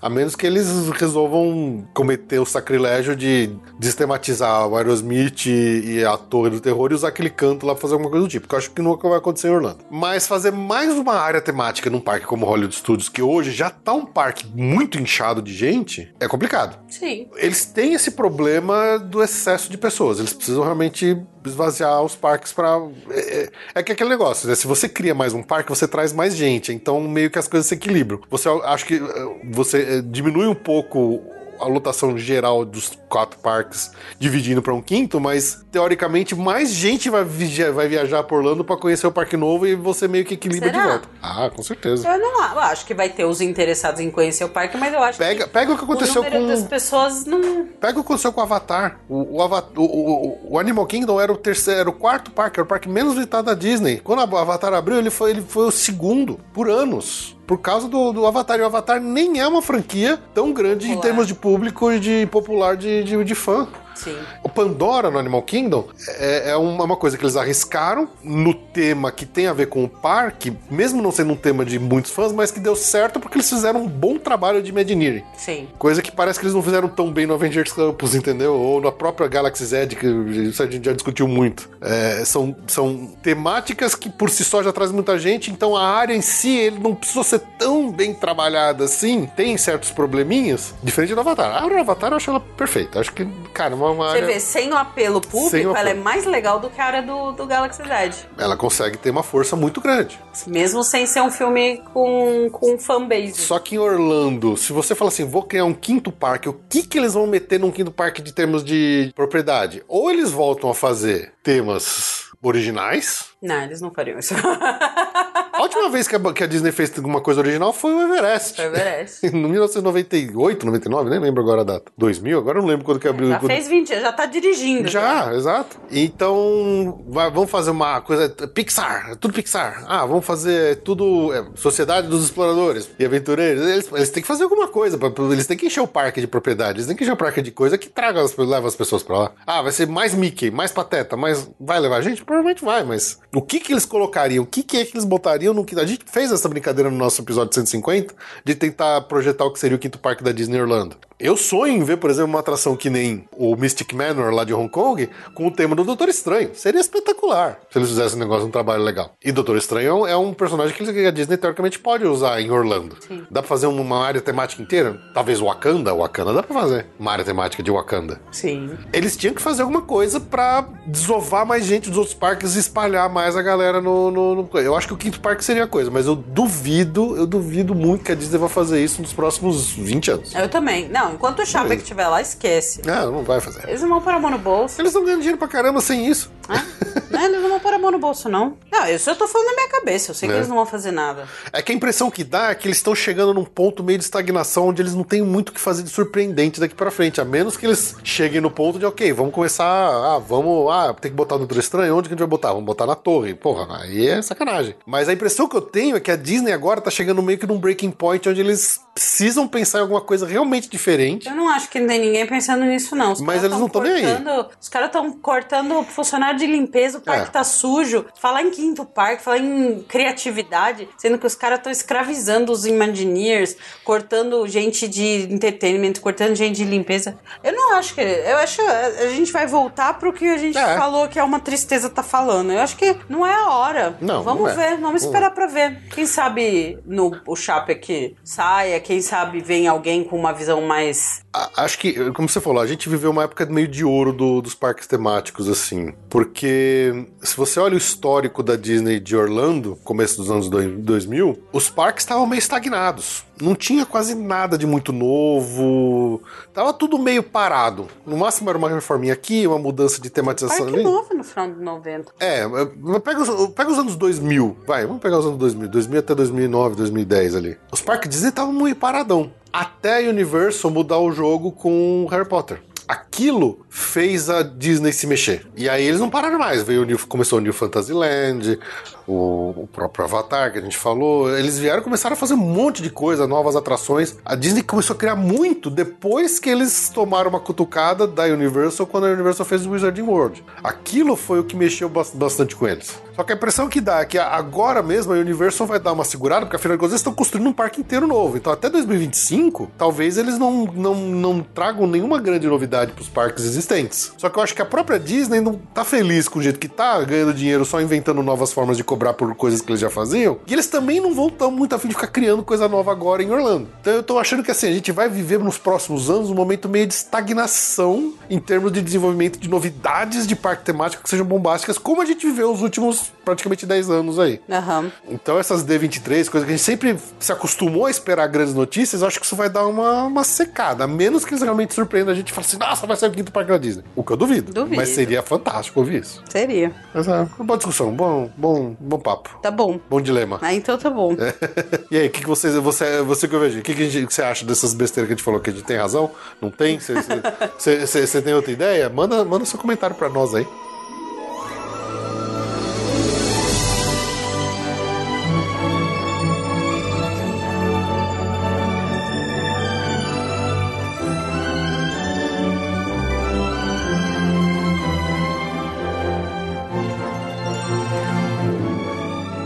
Chega, falamos demais. E chega, falamos demais. Obrigado pelo seu download, pela sua audiência. Mais uma vez a gente pede mil desculpas pelo grande atraso nessa publicação desse Se a episódio. gente contar o que aconteceu nesse, nesse começo de ano, Tá complicado, assim, a gente já falou, nós mudamos de apartamento, estamos morando de favor na Maroca, tivemos Covid, eu tô fazendo canal. A Ju tá fazendo eu perdi canal. meu computador. Tem que trocar o computador da Ju. tá, tá- tá complicado, a gente tá com instalações temporárias aqui, então o podcast, infelizmente, infelizmente vai sofrer um pouquinho nos próximos meses até que a gente tenha a nossa casa oficial uh, lá pro final de abril. Então, de novo, a gente pede desculpa pelos atrasos que aconteceram e que vão acontecer nos próximos meses, tá? A Via Muda também estende essas. É, é verdade. é, mas estamos por aqui, a gente não esqueceu de vocês e espero que vocês não tenham esquecido da gente, tá? Então, espero que tenham gostado desse episódio. Muito obrigado pelo seu download e pela sua audiência. Desculpa qualquer coisa e até o próximo. Um grande Até. abraço. Tchau, tchau. Tchau.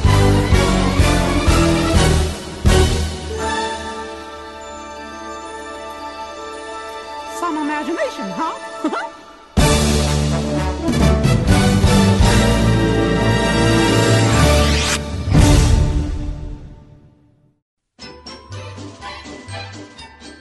Muito bem, agora para finalizar, vamos ao agradecimento nominal aos nossos amigos colaboradores que assinaram algum dos nossos planos aí lá no PicPay de Bush Gardens acima e recebem aqui ao final de todo episódio o agradecimento nominal como parte de suas recompensas individuais. Então, agora vamos lá agradecer nominalmente aqueles que ainda continuam apoiando a gente, mesmo com a gente atrasando e demorando demais para soltar episódio novo do podcast. Começando aqui pelo grupo Bush Gardens, com o Daniel Grupo, a Mariana Miura Suzuki, Pedro Fogolin, Renato Henrique da Silva e Vitor Sérgio.